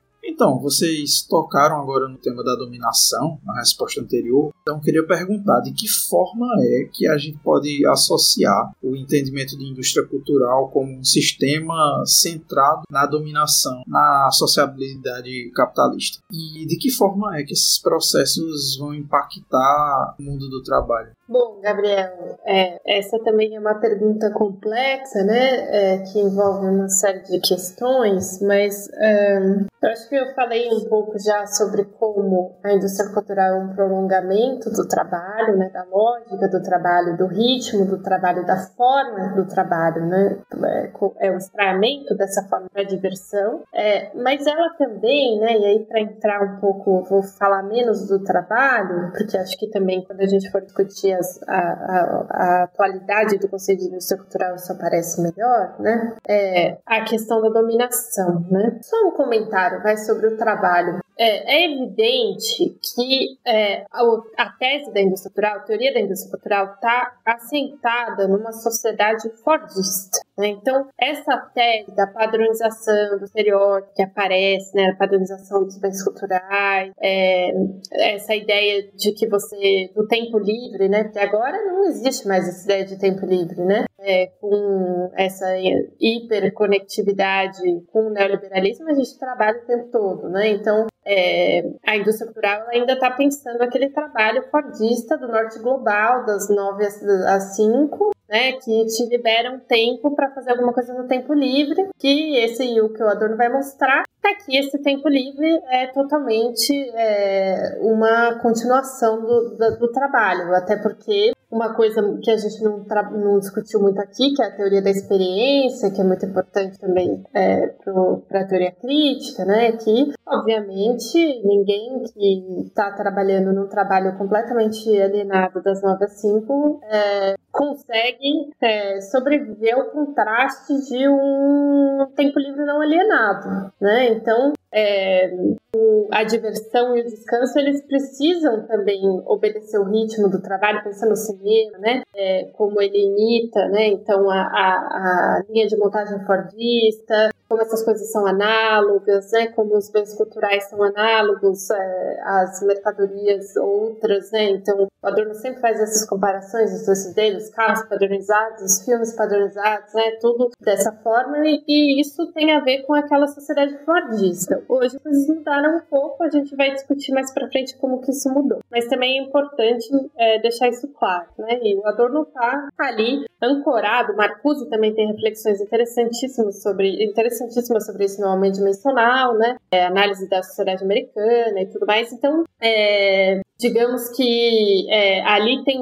para tocar de novo na questão sociológica, tem um diagnóstico sociológico muito grande, né? Do trabalho, que é o trabalho naquela sociedade, né? Quem acha que é só uma teoria da cultura, não é, é uma teoria do trabalho também, da, da indústria cultural, né? E pressupõe uma sociologia do trabalho, é, que eles liam, né? Liam muito bem. Bom, é, eu vou fazer um, um, comentário sobre a questão da dominação que tem a ver com é, o problema da semi-informação que o, que o César César mencionou aqui, tem um livro interessante que, é, sobre isso também, que é, são traduções né, de, de textos do Adorno, entrevistas, que é o é, Educação e Emancipação, é, também tem alguns textos é, interessantes sobre isso lá, né? Sobre a questão é, televisão informação, né? É, educação para quê, etc. É, bom, por quê? Né? Porque a indústria cultural tem a ver com semi informação. E o Adorno vai mostrar que quando a subjetividade ela é esvaziada, é, ela não permanece vazia, né? Ela é substituída por alguma coisa que é imposta, imposta de fora. Então ele vai dizer assim, né, na dialética do esquecimento, é, as particularidades do eu são mercadorias monopolizadas e socialmente condicionadas. Elas se reduzem ao bigode, ao sotaque francês, à voz grave da mulher de vida livre né, cruel, né? O dono é cruel na, na caracterização da sociedade capitalista, né? Então, ele vai mostrar como a indústria cultural produz uma construção mercantil e reificada da individualidade que vai se dar em diversos níveis, né? Então, a, gente passa a se relacionar com a composição da nossa personalidade como mercadorias que se compram no mercado, né? É, é, isso hoje com as redes sociais é né, completamente disseminado. Então, é, mas o Adorno está retomando aqui algo que também estava presente no, na,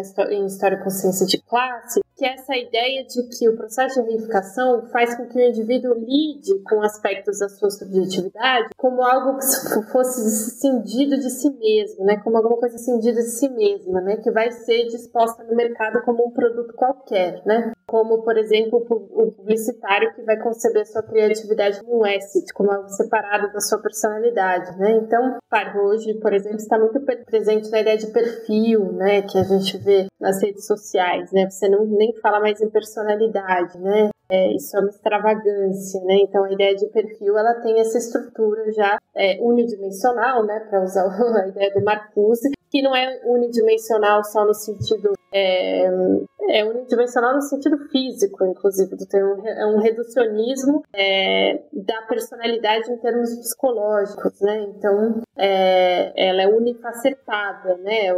Pictoricamente, a ideia de perfil é algo unifacetado, né? Então, apresentar só um lado do rosto, né? É achatado, né? Então, é, o Adorno, a, a, a, dominação, né, do ponto de vista é, enfim, é, da individualidade, né, da formação da pseudo-individualidade, dessa informação tem a ver com isso. Isso aparece em vários lugares da obra do Adorno, né, tem um excerto é, que chama Palhaço em Mínima Morada, né, que é uma coisa, eu vou ler um trechinho, porque é essa coisa que o Adorno mostra, né? Ele vai comentar como a individualidade hoje ela se tornou uma espécie de paródia de si mesma, né? É uma coisa exótica, tipo os monstrenhos que provocam riso nas crianças, né? Então ele vai dizer, olha, a individu é, eu cito, né, as individualidades importadas na América, que pela importação deixam de sê-lo, são chamadas de colorful personality. Seu pensamento agitado e desinibido, suas ágeis ideias, sua originalidade mesmo quando consiste em especial feiura, mesmo sua fala carregada, amesquinham o humano como trajes de palhaço. Né? É, estando submetidos ao mecanismo universal da concorrência e não podendo adequar-se e ganhar espaço no mercado senão pela sua petrificada autoridade, eles mergulham apaixonadamente no privilégio de si mesmos e se exageram a tal ponto que exterminam inteiramente aquilo que representam. Então, é, essa ideia de pseudo-individualidade, essa ideia da gente lidar com, com, as nossas características pessoais como se fossem mercadorias que a gente compra no mercado, tem a ver com um outro tema que também é muito importante para Adorno, que é esse tema da liquidação do indivíduo. Né? Isso está, é, para voltar à relação com o Marx, né, associado a um diagnóstico mais amplo, que é o diagnóstico do capitalismo monopolista, da mudança né, do capitalismo liberal para o capitalismo monopolista e a investigação das consequências subjetivas dessa mudança, né? Então, quando Freud é, inventou, né, digamos, a psicanálise e, e tudo mais, ele ainda estava num período, digamos, é, no período heróico, né, num capitalismo heróico é problemático, né, mas assim, é, ele ainda não padecia da decadência burguesa do, da sociologia do Dahrendorf, né, então assim, mas ele, é, a sua é, ênfase, né, no conceito de indivíduo, na individualidade, ela era produto, né, da sociedade liberal, que o Adorno critica, né? Vai dizer, olha, a individualidade sempre foi uma mentira, né? Ele fala que o eu sempre foi uma, um sistema de cicatrizes. Mas, de qualquer forma, né, mesmo essa individualidade burguesa, gestada no mercado, pela via da concorrência e tudo mais, ela foi aniquilada pelo capitalismo monopolista. Né? Daí, é, e foi substituída né, pelo, pelos processos de socialização ligados à indústria cultural pela pseudo-individualidade. Né? Então, é, vejam com, com, quantos níveis né, e quão abrangente é essa teoria da dominação é, ligada à indústria cultural.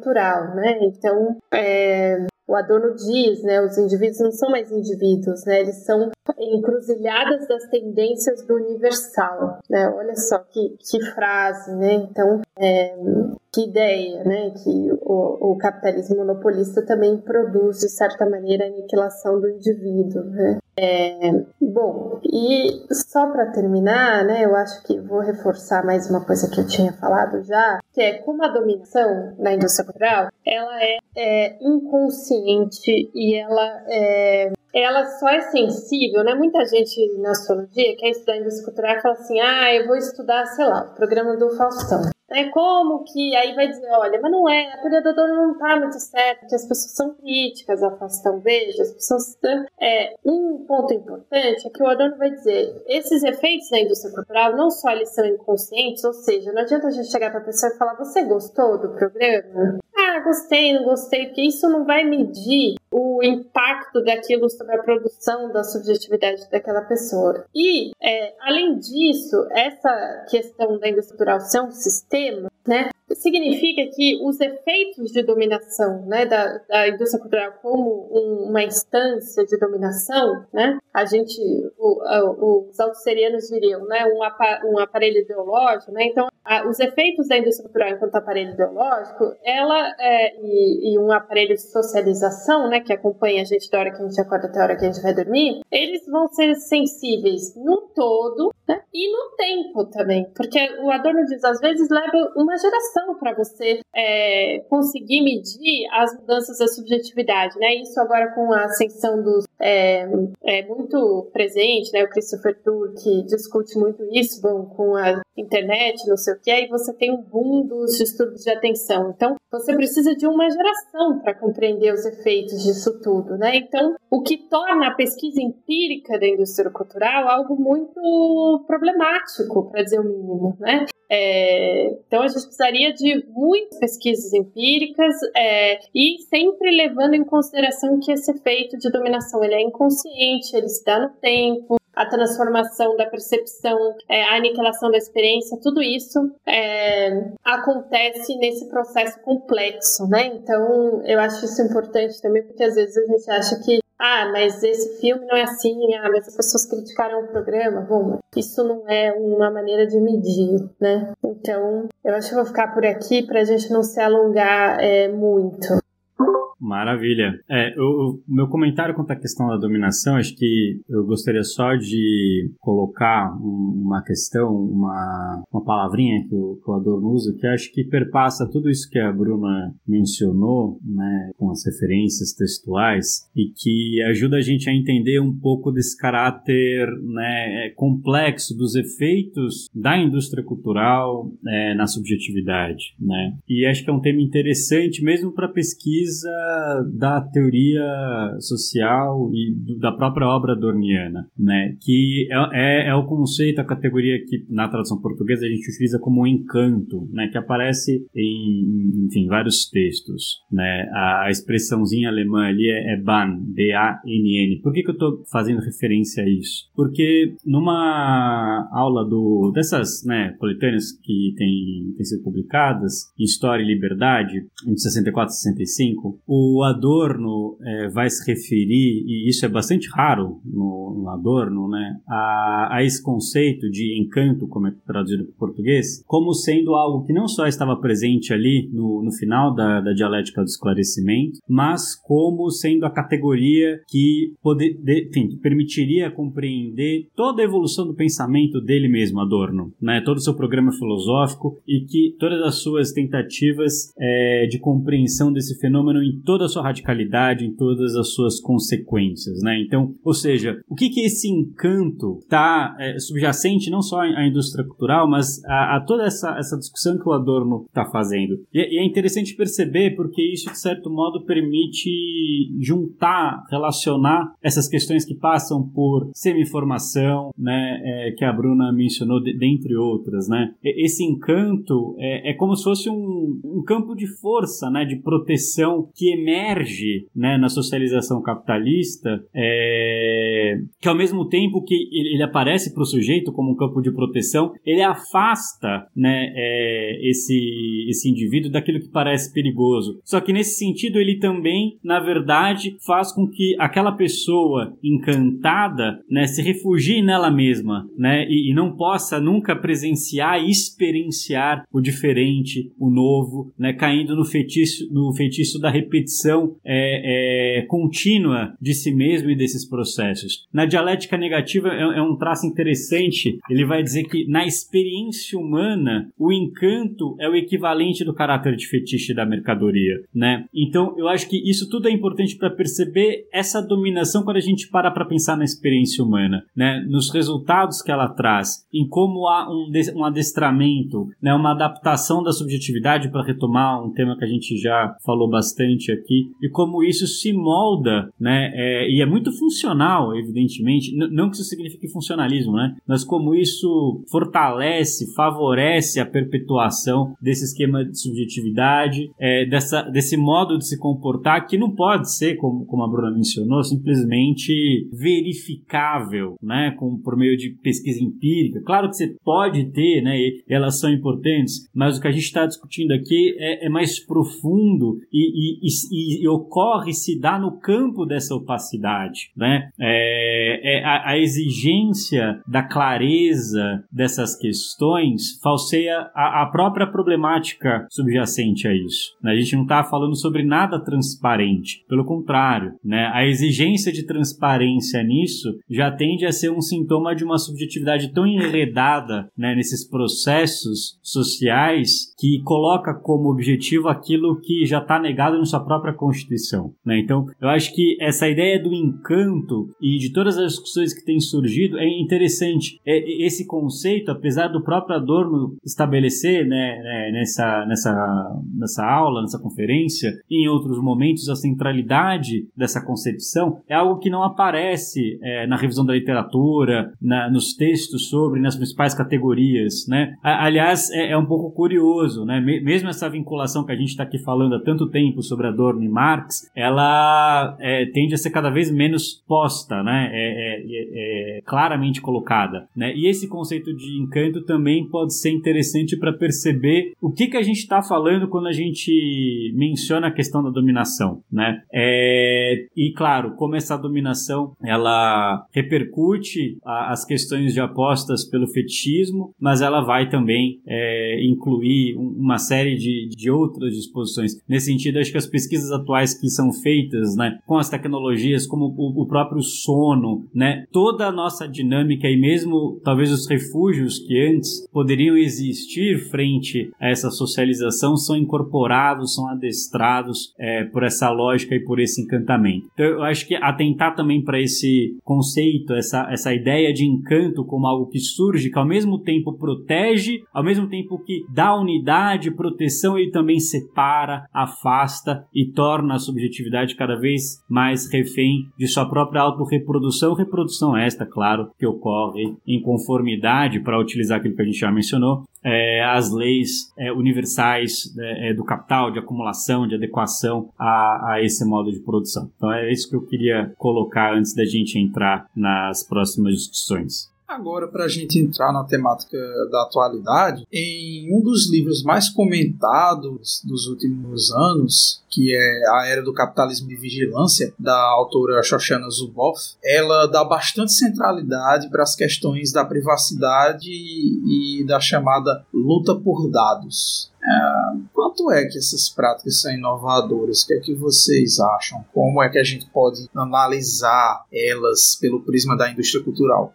Olha, Gabriel, é, eu acho enfim, entrando né, nesse bloco de diagnósticos do presente, relação com a indústria cultural, eu acho que é, enfim, é um campo cheio para um debate quase que interminável. Pelo menos a sensação que eu tenho hoje em dia é que esses diagnósticos que surgem e que se espraiam com uma velocidade enorme, ao mesmo tempo é impressionante como muitas vezes ignoram debates é, anteriores que são essenciais para a gente gente compreender o que está acontecendo. E aqui, claro, como a gente está falando de Adorno, como ignoram grande parte dessas problematizações. Então, em especial sobre a questão da indústria cultural e capitalismo de plataforma, né? A, ou, ou, então, no caso da Zuboff, a, a era do capitalismo de vigilância, eu acho que isso fica ainda mais claro, né? É, claro que a Zuboff traz questões ali importantes e interessantes. Né? Ela fala, olha, a questão da privacidade ela é importante, mas ela não pega o núcleo, a questão central desse capitalismo de vigilância. Né? Não se trata apenas de privacidade, trata-se, como ela vai colocar, né, da gente tentar compreender algo inédito. E o que, que é esse algo inédito? É exatamente um sistema de não só a cooptação, mas adestramento do comportamento social para favorecer né, esse acúmulo de dados, essa transformação da ação humana em um elemento rentável, mas que ao mesmo tempo molda o nosso próprio comportamento, né? É, e acho que assim, só de mencionar aqui essas questões, depois de quase duas horas conversando sobre Adorno, Marx, fica claro, pelo menos eu acho que essa é pelo menos a minha leitura, como aquilo que é posto como novo não é tão novo assim, né?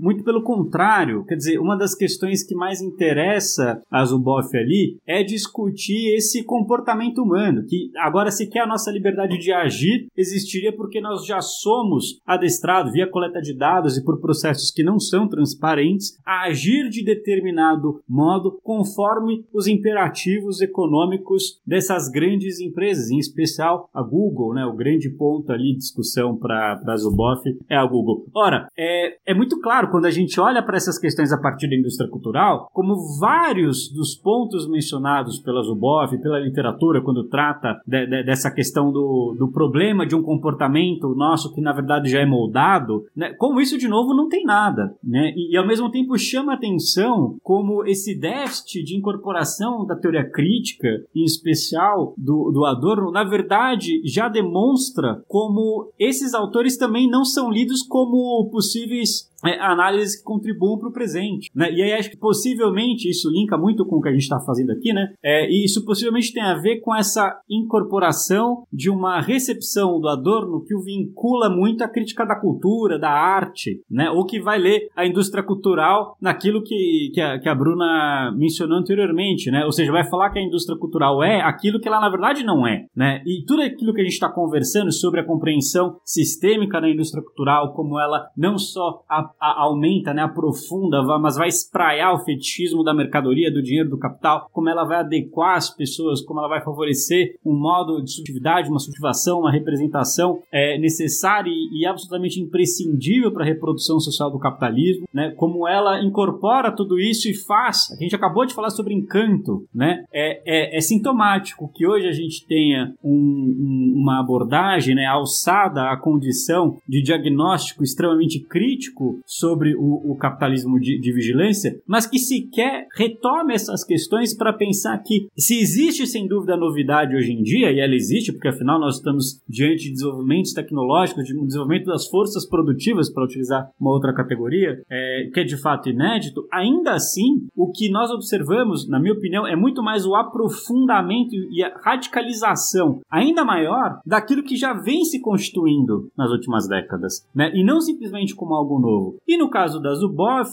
é, eu acho que a forma da gente perceber isso é também é, é, é atentar para a premissa subjacente à análise dela nesse livro que ficou muito famoso. É, em nenhum momento, é claro, a, a Zuboff se propõe a fazer uma crítica do capitalismo, muito pelo contrário. A, a Zuboff deixa claro que o que ela está querendo é um outro tipo de capitalismo, um capitalismo que ela chama, né, que poderia articular as promessas da modernidade com também as promessas da individualidade, de liberdade, por aí vai. Né? Então, é, é, é, claro que ela não é uma crítica é, do capitalismo, mas ao mesmo tempo é sintomático como hoje em dia o capitalismo né, voltou a ser uma palavra muito utilizada. Né? Isso vai aparecer na Zuboff, isso vai aparecer em outros autores, outras autoras que, que estão discutindo a questão das novas tecnologias, mas é interessante perceber como essa reposição do termo capitalismo muitas vezes não diz nada sobre efetivamente é capitalismo, como compreendê-lo. Né? Eu acho que a gente está diante de um problema que é o mesmo que a gente já mencionou aqui quando a gente fez referência ao modo como Adorno falava sobre conflito social, por exemplo. Né? Então, parece que pós 2008 e agora nesse momento em que existe até no campo liberal mainstream é, muitas dúvidas sobre o que está acontecendo politicamente, economicamente, socialmente, o capitalismo volta a ser uma palavra utilizada. Mas, ao mesmo tempo, essa reposição do termo está muito distante né, é, do potencial crítico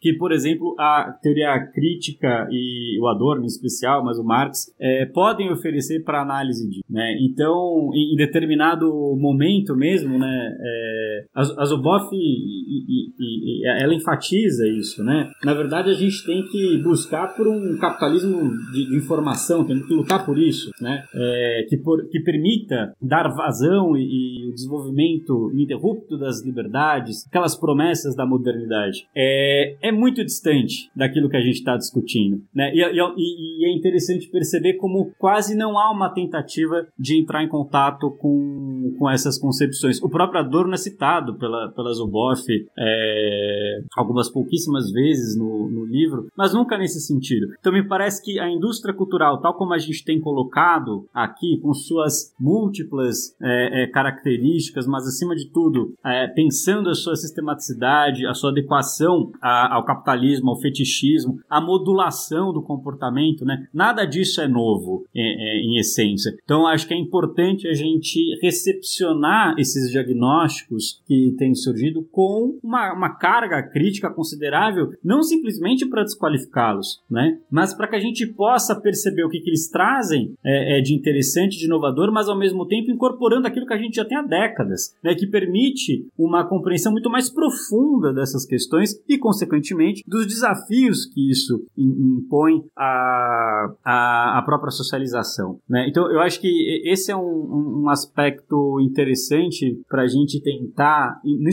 no, que se refere, né, a, a Zuboff, a tentar ver como essa vigilância, né, é, ela tá assim, muito distante de ser uma, algo inovador e que supostamente ensejaria a criação de novas categorias, uma nova conceituação do que está emergindo por aí. É esse né, o, argumento dela. E essa novidade ensejaria uma, uma nova conceituação. Acho, pelo contrário, que pelas questões que a gente já vem discutindo aqui da indústria cultural, é facilmente perceptível é, perceber não só a atualidade da indústria cultural, mas como ela consegue amalgamar essas questões que a Zuboff, quando tenta apresentar, apresenta de, uma, de certo modo mais né, é, é, desconectadas. Né? Olha, como a política vai se relacionar com isso, como os nossos comportamentos têm a ver com os interesses econômicos. Enfim, é, já estou me repetindo, mas acho que a indústria cultural com, consegue ser um, um, um arcabouço conceitual mais apto a descrever o que a gente está é, percebendo é, e vivenciando hoje em dia. Claro que isso, por um lado, mostra a necessidade de ir incorporando e, e alargando o conceito, né, é, pensando essas novas manifestações, mas é fundamental se ater a isso, ao invés de cair nesse, nessa estratégia de sempre criar algo novo, um novo conceito, algo é, que possa supostamente dar conta do aparente ineditismo das novas questões aí envolvendo as novas tecnologias.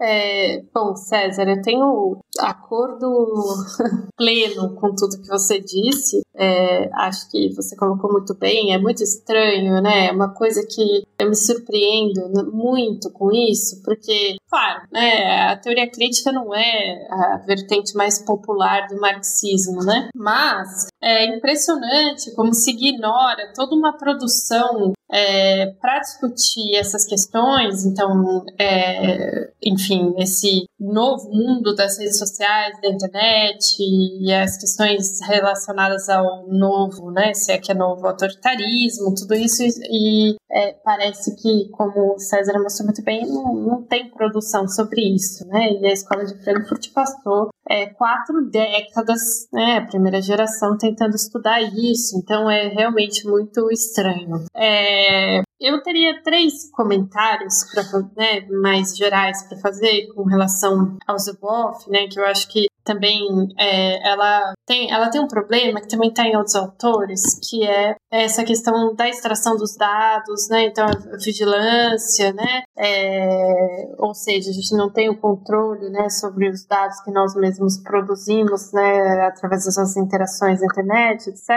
É, isso seria o maior problema, né? De, de, do, da forma como as redes, né? É, se organizam hoje. Eu acho um pouco, eu acho isso muito complicado, né? Porque, obviamente, acho que a gente vai falar no próximo, né, daqui a pouco sobre os NIRSEC, né? Que vai mostrar que o monopólio, né, essa forma monopolista, ela é inerente é, às redes sociais, né, às plataformas, elas só dão certo assim. Então, é, essa ideia de que a gente precisa regular os dados, né, um, é um pouco é recair é, numa ilusão que recai também a escola regulacionista é, que acha que o problema da crise capitalista é, pode ser resolvido com a regulamentação do mercado financeiro, né? Então eu acho que é um pouco análogo né, a isso, assim. E a outra coisa, uma coisa mais polêmica, porque a questão da vigilância, né, que tem sempre a ver com uma preocupação da vigilância para um Estado autoritário, coisa do tipo, né? É, ela ignora um elemento que é muito problemático é, na maneira como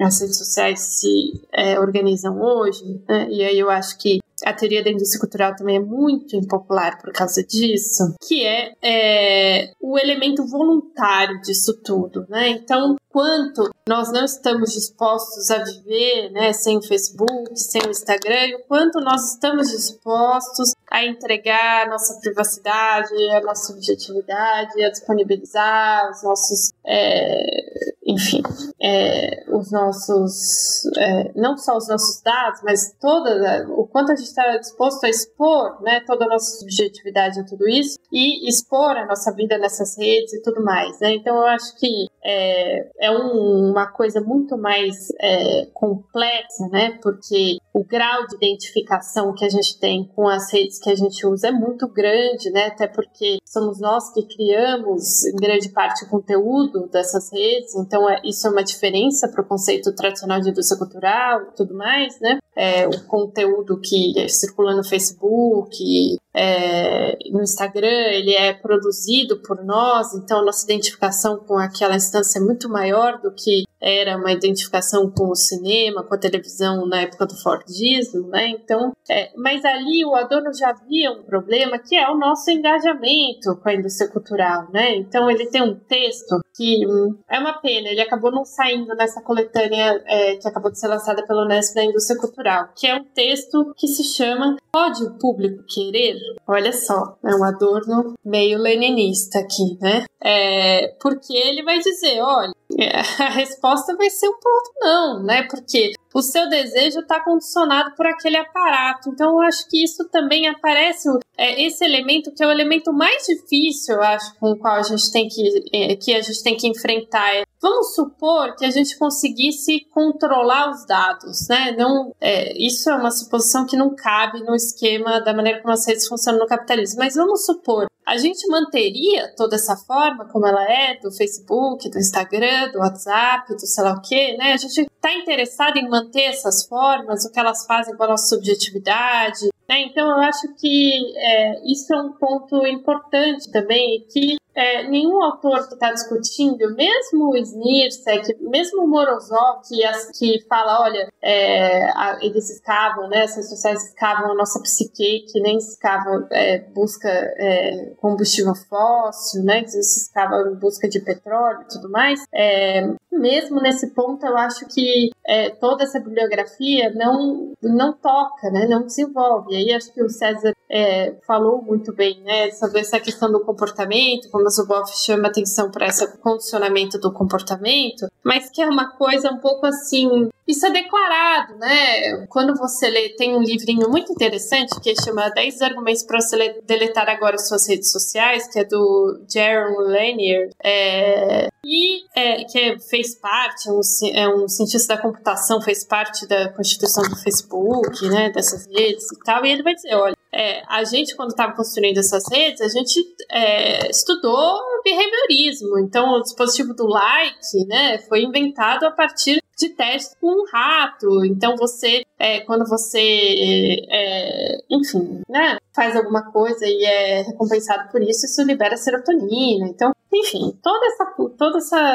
arquitetura que está por trás das redes sociais, né? E que mesmo os agentes que estão presentes nessas redes assumem que isso é uma manipulação declarada, né? A gente sabe que é, as pessoas que, que é, conceberam essas redes não deixam seus filhos utilizarem essas redes porque são viciantes, etc. Então, essa manipulação ela é declarada. E aí eu acho que a teoria crítica ela é muito boa para pensar uma coisa que é o seguinte, né? É, quanto mais evidente é a ideologia, mais difícil é separar ideologia e realidade, né? Porque é, essas próprias empresas, digamos, né, é, assumem o seu caráter manipulatório e etc. Né? Então, por que que a gente ainda está, é, enfim, né? Eu acho que o, o, a esquerda não está debatendo de maneira suficientemente radical é, essas redes sociais, né? Então a gente está muito preso na questão da extração de dados, etc., e não está, é, digamos, discutindo um novo projeto de comunicação, né? É, e eu acho que é, a Zuboff ela tem esse esse déficit, né? É, e é claro, né? Não é uma autora marxista que quer fazer isso tal, mas eu acho que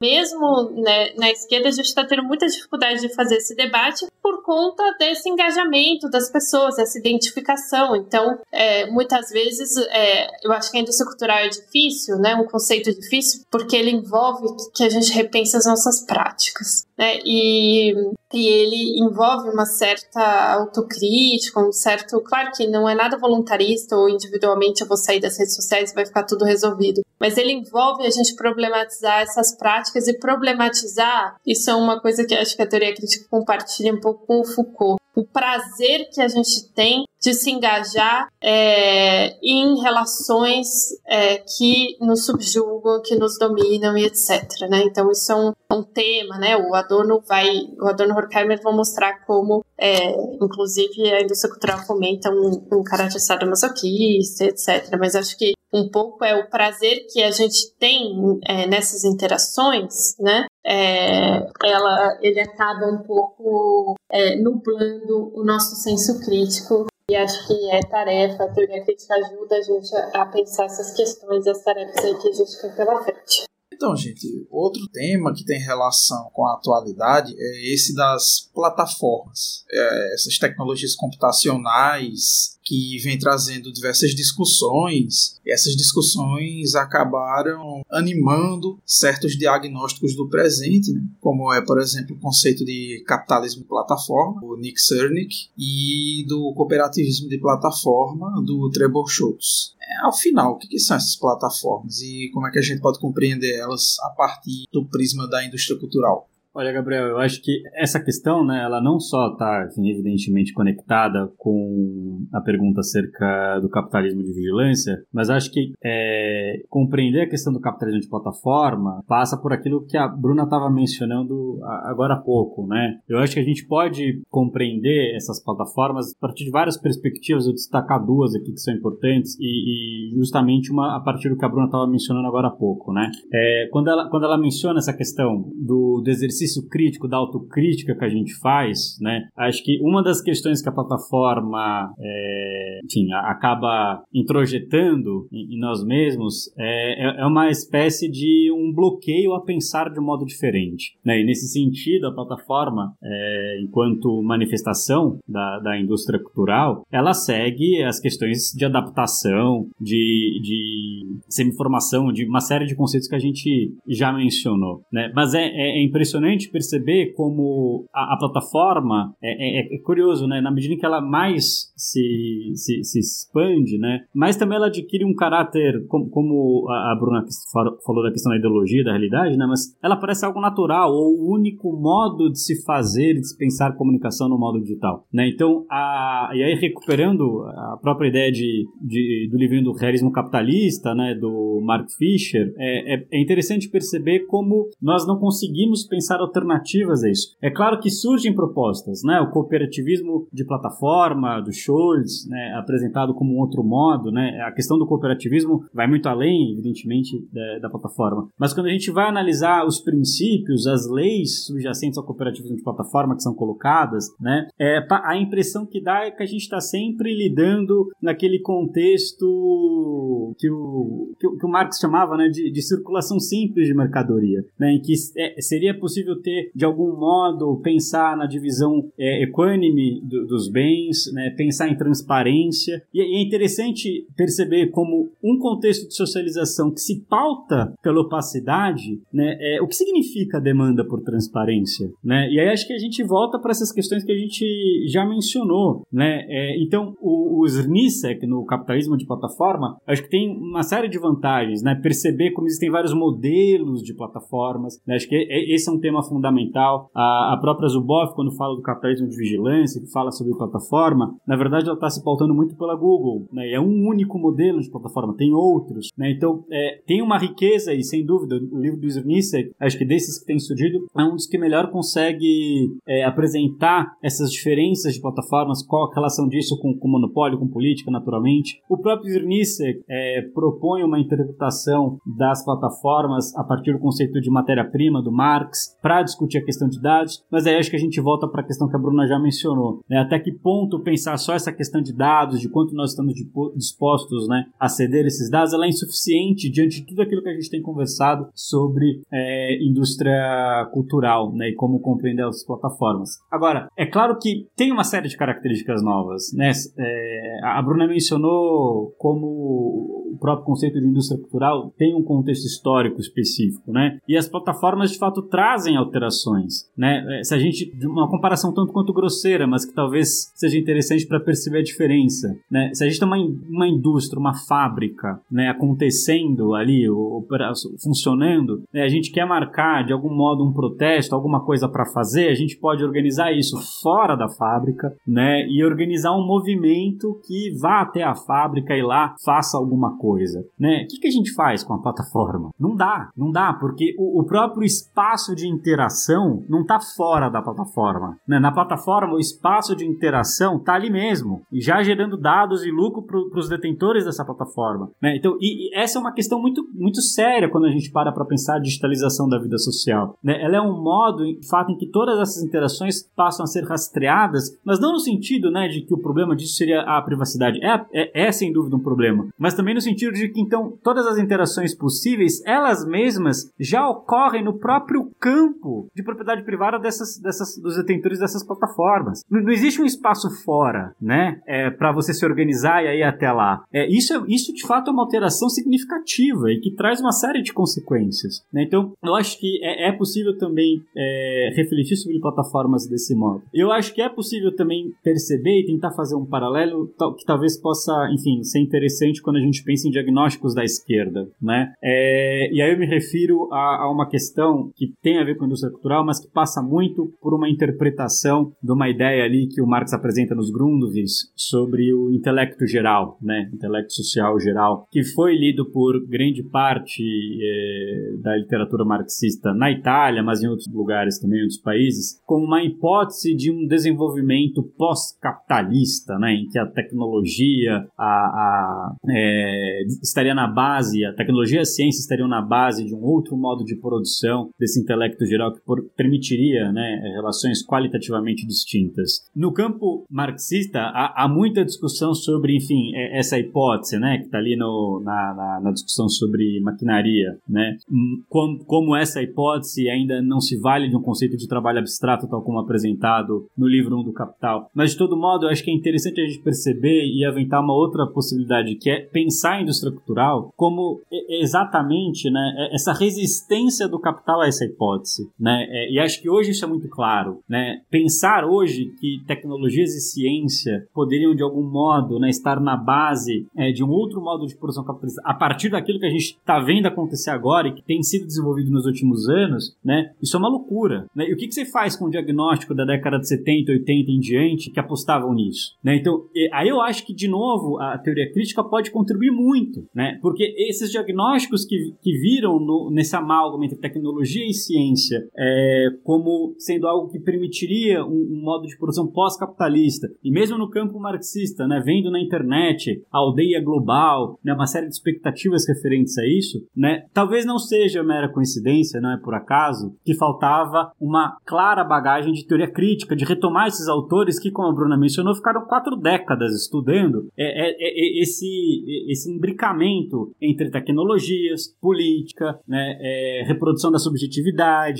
massas, é, fascismo. Então, acho que todas essas questões hoje mostram o quão atual é o conceito de indústria cultural, mas como ele pode ser, de novo, né, é, utilizado e mobilizado para repensar o que, que a gente está vivenciando agora. Né? É, e as plataformas, me parece que, seja pelo esse lado de, ao mesmo tempo, impor um modo de pensar e de agir, que mesmo a esquerda adere muito facilmente, mas como também é, é, ela, de fato, altera ali os quadrantes da luta social. Né? E, ao mesmo tempo, essa alteração pode ser lida como um aprofundamento, um fortalecimento ainda maior dessa capacidade de resistência é, do capital a, a, a, não só as críticas, né, mas a, a, compreensão de luta de classes. Essa premissa behaviorista né, que, que a, a, Bruna mencionou, é, é, ela anula né, na, no campo digital né, a possibilidade de você pensar esses processos para além do like ou não.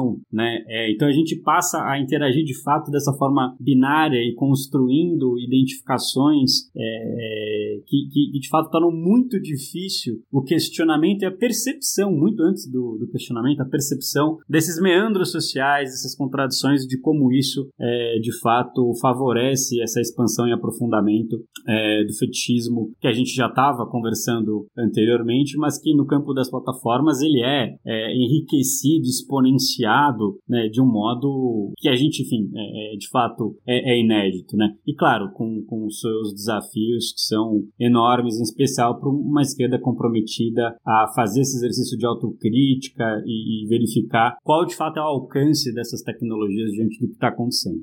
Bom, é, acho que o César falou muito bem, né? Essa questão da plataforma também é uma questão que poderia é, se beneficiar muito, né? Literatura é, da plataforma, do capitalismo plataforma, ela poderia se beneficiar muito é, de uma leitura da teoria crítica, né? Engraçado, porque a gente fica um pouco. Eu acho que a teoria crítica, por ela ter ficado um pouco marginal no âmbito do marxismo, isso acaba sendo um pouco problemático porque é, quando a gente vai estudar determinadas coisas, né, ela, não, ela não é uma referência para determinados campos. Eu acho que isso tá. E é, é surpreendente, como disse o César, né? Porque, é, de fato, relação entre técnica tecnologia, né? Então tá no Benjamin, não tá só no Adorno, né? Tá no Benjamin, tá no Marcuse, faz uma longa discussão a esse respeito, então é, é bastante curioso, né? É, eu teria dois comentários a fazer. Eu gosto muito do livro dos Nirsek, eu acho que é uma grande contribuição é,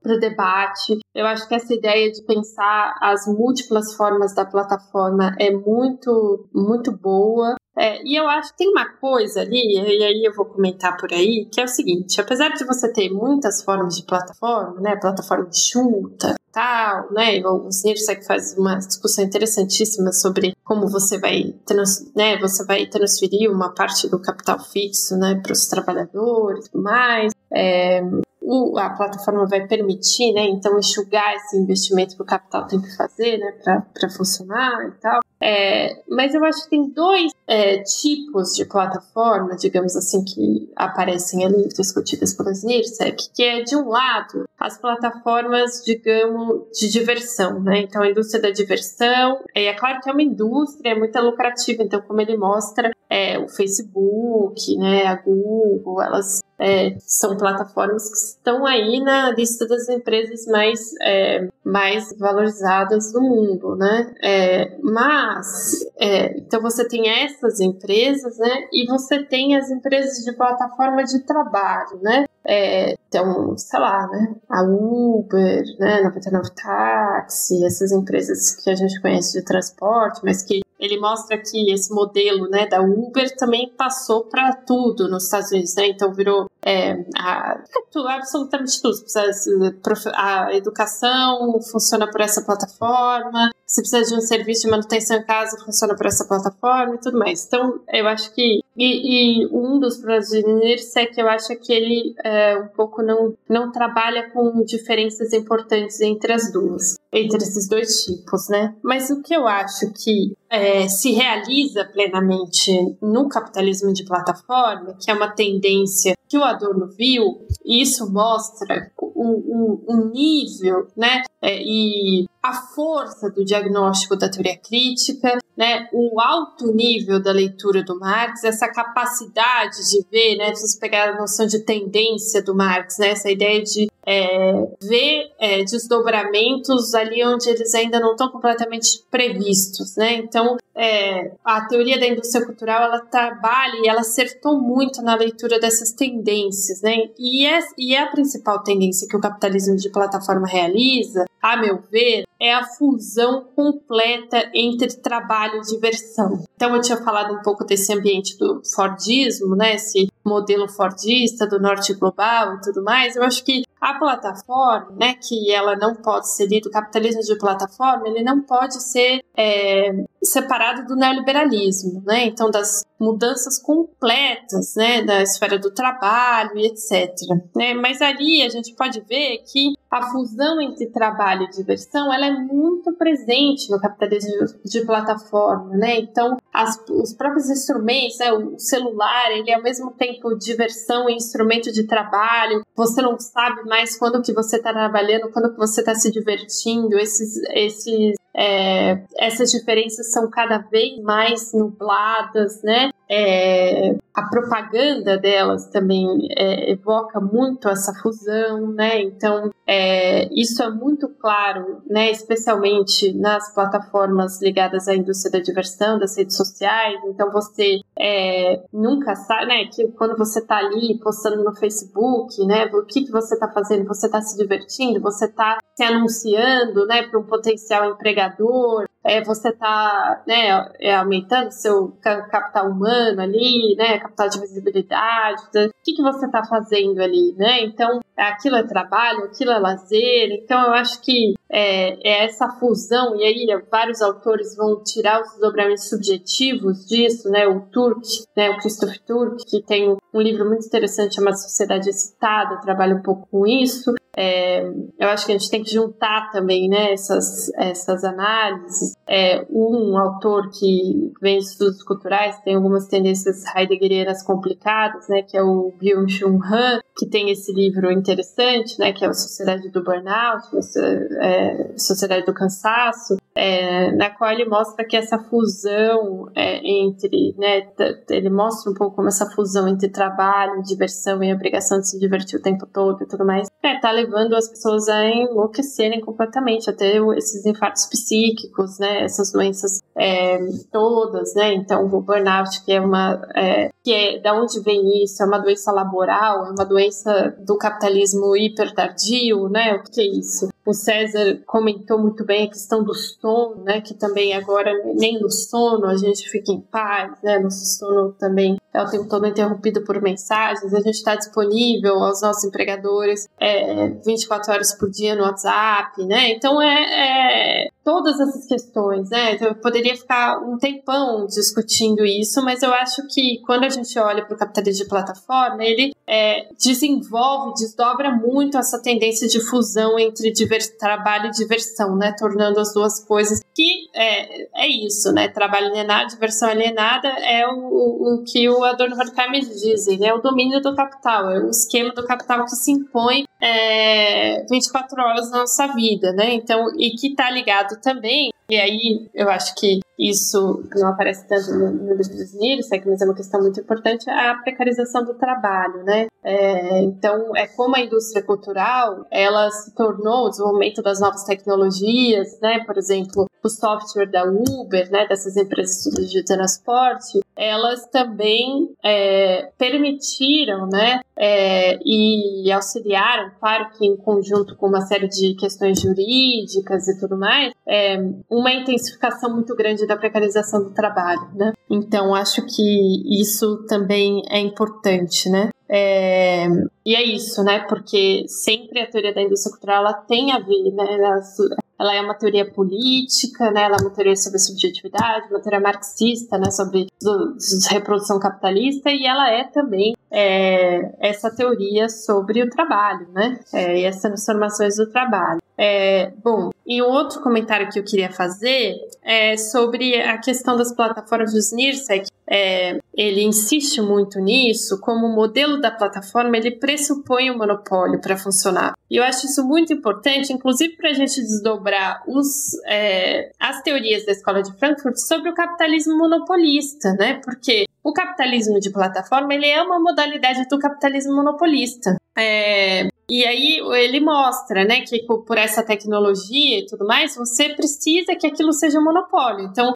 seja uma rede social, por exemplo, né? É, todo mundo precisa estar na mesma rede social. Se cada um tiver a sua, cada grupo tiver a sua, a rede social não vai funcionar. Então a plataforma ela tem uma tendência inerente a ela, a monopolização, né? É, e como que a gente resolve isso e pensa essa questão? Por quê? E aí um desdobramento já para a gente é, talvez encaminhar para a nossa discussão de autoritarismo, né? Que é é, se fala hoje, isso me incomoda muito, assim, me dá um certo desespero, porque muita gente fala em debate público nas redes sociais, né? Eu fico um pouco desesperada com essa expressão, porque eu acho muito complicado, né? Como é, essa consciência de que as redes sociais nas quais nós interagimos é, so, é, são é, monopólios desaparece, né? Da nossa, da nossa reflexão, né? Tem uma naturalização muito grande desses ambientes, né? É, e esses ambientes eles não podem ser confundidos com ambientes públicos, né? Com ambientes nos quais é, as interações vão ser, digamos, minimamente espontâneas, né? Tá aí um outro conceito que a gente precisa recuperar, né? Um, precisa discutir, né? O conceito de espontaneidade, o que, qual que é a relação da indústria cultural com isso e tudo mais, né? É, mas que, enfim, né? Porque hoje a gente fala de né, falar de debate público nas redes sociais é análogo né, a falar de debate público no shopping, né? Só que o espaço privado ele não é físico, ele é digital, né? Então é, eu acho muito complicado isso. E aí de novo, né? Será que a questão é só a extração de dados? Será que é o modelo todo? Será que a gente não teria que é, pensar, né? Nós como esquerda, né? Como marxistas, deveríamos pensar de fato, né?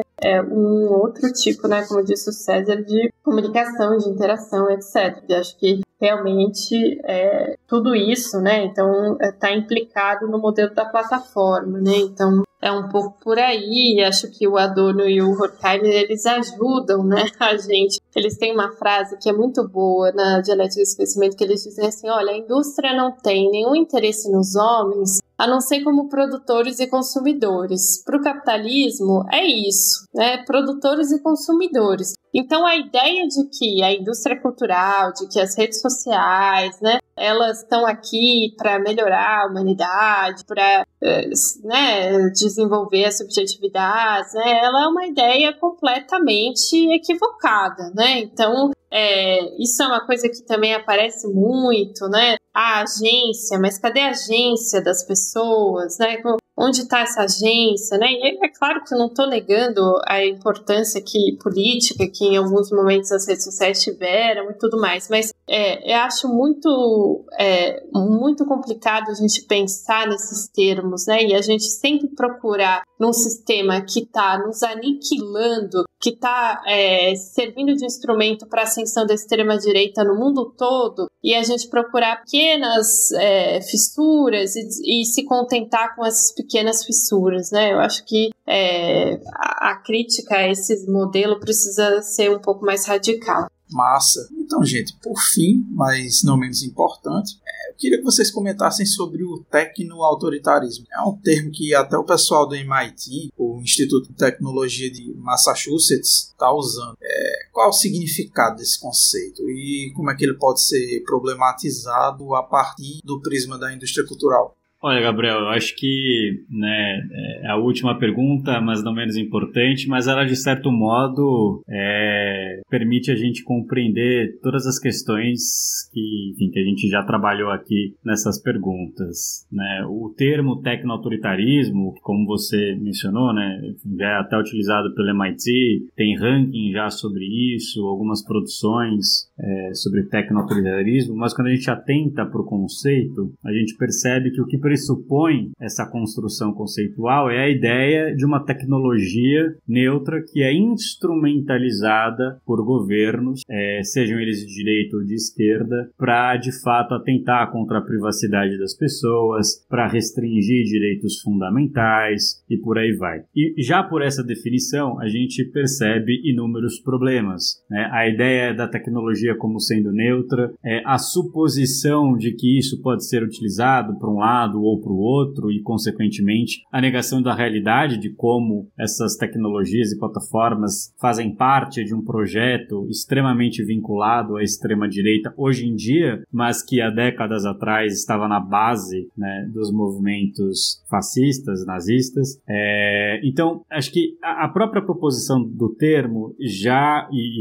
isso é característico de tudo que a gente tem conversado aqui, né, já altera o regime, a própria gramática daquilo que está por trás. Né? É, então, lida a partir da, da, da, indústria cultural, essa ideia de tecno-autoritarismo pode revelar tantas outras questões. Primeiro, porque ela faz com que a gente possa perceber aquela dimensão política da indústria cultural que a gente já com, conversou. Né? Eu acho que, diante de todos os casos nos últimos anos né, de governos é, de extrema-direita umbilicamente associados às novas tecnologias, isso demonstra como né, é, essa indústria cultural, compreendida como a gente mencionou aqui, né, como um sistema é, bastante amplo de unificação dessas tecnologias, como isso tem toda a relação com a personalização da política. Né? Então, aquele, é, aquela concepção política subjacente à indústria cultural que a gente mencionou lá atrás, agora se mostra também de forma, de modo particularmente claro. Algo que, enfim, é, uma vez mais, já era perceptível né, para esses autores. E quando a gente fala que já era perceptível, né, não é tão somente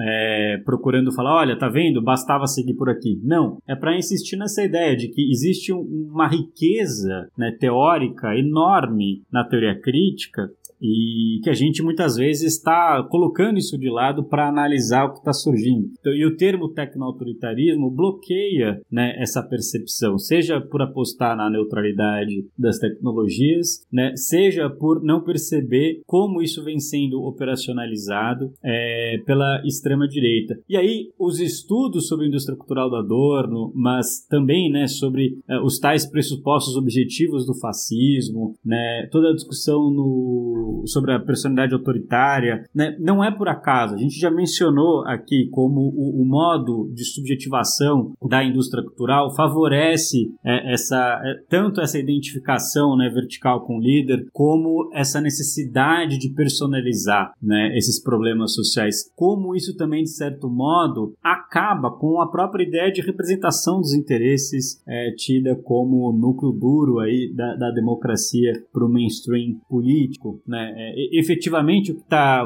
tá acontecendo aqui, e, enfim, o, o Bolsonaro é, é, possivelmente, não sei se tem algum dado, algum estudo sobre isso, mas é, é, espantoso como alguém consegue ainda estar no cargo de presidente por tanto tempo sem partido político. Mas ao mesmo tempo, esse espanto não pode fazer com que a gente não questione se isso não é de fato absolutamente compatível com a própria ideia de indústria cultural que a gente está colocando aqui. Né? Talvez é isso, não é por acaso. Né? Então, essas mediações políticas, é, é, a indústria cultural e sua forma atual, né? quando a gente discute plataformas, quando a gente discute novas tecnologias, formas de manifestações políticas, né? como a Bruna colocou na pergunta anterior, é, falar sobre público interagindo né? no Twitter, né? essas ideias, né? na, na verdade, elas permitem também a gente compreender que a situação em que nós estamos não é por acaso. Né? E recuperar a, a chave de indústria cultural nos ajuda a entender esses processos, né? e em especial deixando cristalina né, a dimensão política subjacente à indústria cultural e como ela de fato altera os quadrantes do jogo político. Ela efetivamente altera, né? É, não é por acaso. Agora, de novo, seja pelo conceito de tecno-autoritarismo, seja sobre a literatura que está surgindo, né? É, a gente tem Yasha Monk falando sobre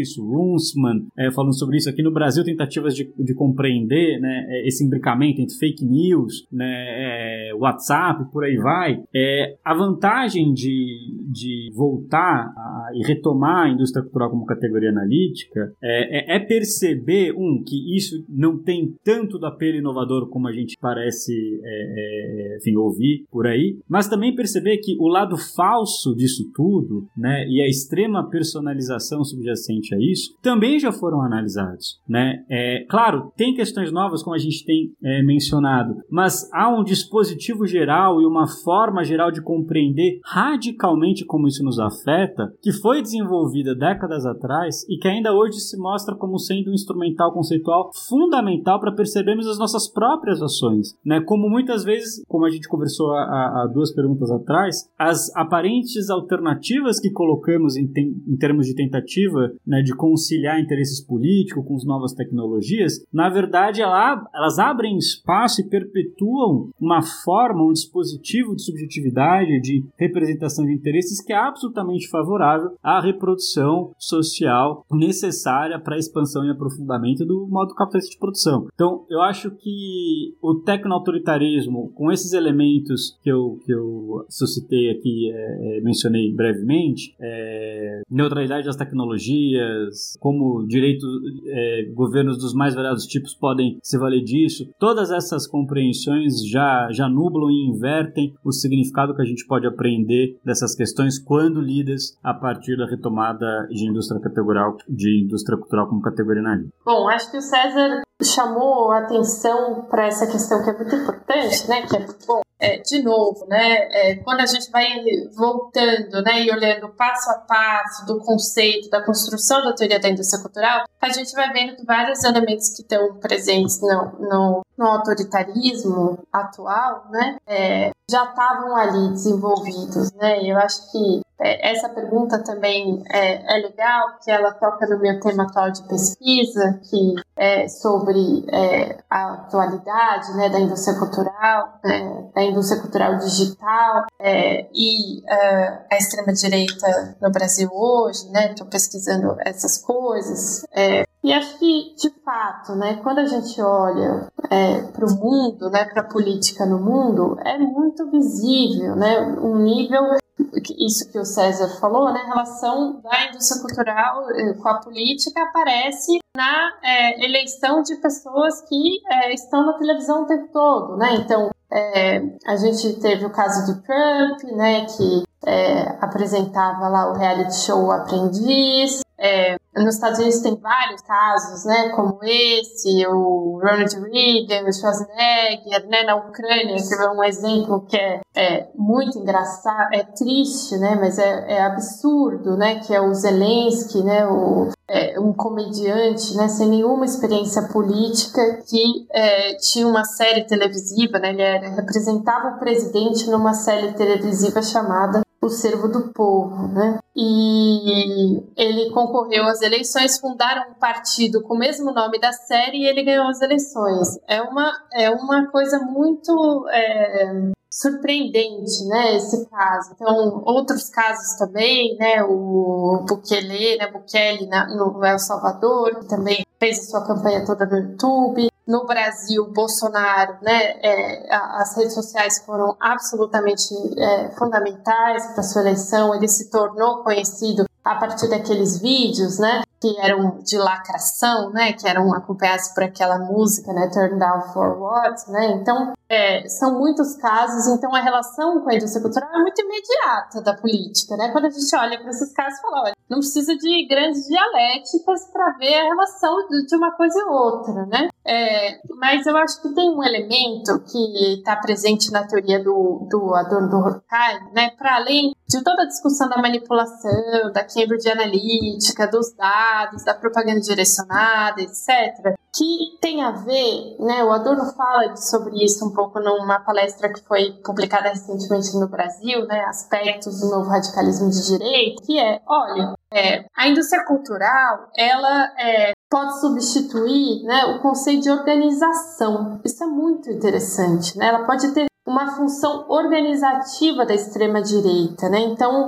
é, por quê? Né? E aí eu acho que isso está lá no capítulo da dialética do esclarecimento, está em outros textos também, né? Que é, e isso é um elemento que a gente poderia ter discutido também, mas que vai ficar para a próxima, né? Que é a gratuidade, a, a, a, a, presença, né, a onipresença da indústria cultural faz com que ela pareça ser uma autoridade desinteressada. Isso é muito importante, né, para a relação da, pra gente entender a relação da indústria cultural com a política. É, nela, e além de tudo, né, na sua forma, é, ela funde também diversão, propaganda e política, né? Quantas vezes a gente não recebe um meme, recebe uma figurinha, que se a gente parar para analisar, são, né, estão ali é, cheias, né, de conteúdo político, mas que a gente acha engraçado, né, e tudo mais. Então, que a política não aparece como política, né? E como a indústria cultural, ela é, é ela quer se colocar, né? A gente está vendo agora, você vê o Zuckerberg, né, as declarações depois da polêmica da Cambridge Analytica, né? É, essas empresas, todas as redes sociais, elas se colocam muito como autoridades desinteressadas e apolíticas, né? Mas a gente sabe que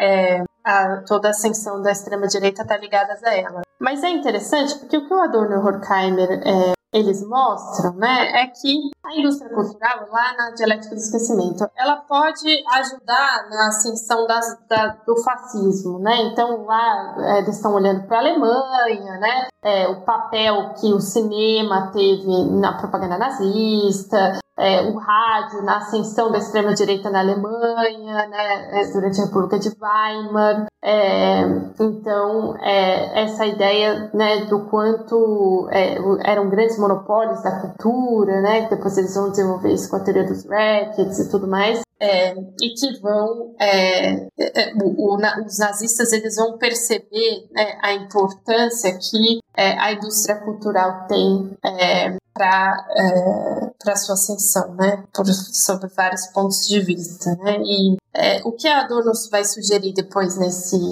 e aí a gente pode ver isso hoje, né, lá no, nos aspectos do novo radicalismo de direita, é que a indústria cultural pode fazer às vezes de um partido de massas. Então, ela não só pode atuar, como fez na Alemanha, né, junto né, de um partido de massas, né, em complemento, mas ela pode substituir, né? Então, é, o, o César mencionou o Bolsonaro não ter partido, né? O partido, né, pelo menos em termos eleitorais e de, man, é, de manutenção da popularidade de um presidente, de um político, ele vai se tornar cada vez mais secundário porque a indústria cultural ocupa esse, essa função. É, isso é muito, veja, né, como a teoria da indústria cultural também é uma teoria política, né? Então, é, e ao fazer isso, né, ela se torna hoje, né, um ponto essencial, né, na, na pauta da esquerda. A gente tem que conversar sobre isso, tem que discutir isso, né? Então, como que é, como que isso funciona? Então, eu acho que essa questão do tecno-autoritarismo, né? Ela passa por aí. Acho que a teoria crítica, olha só, de novo, essa questão da tendência, né? Como ela anteviu uma coisa que só ia se realizar e só se realizou dessa maneira radical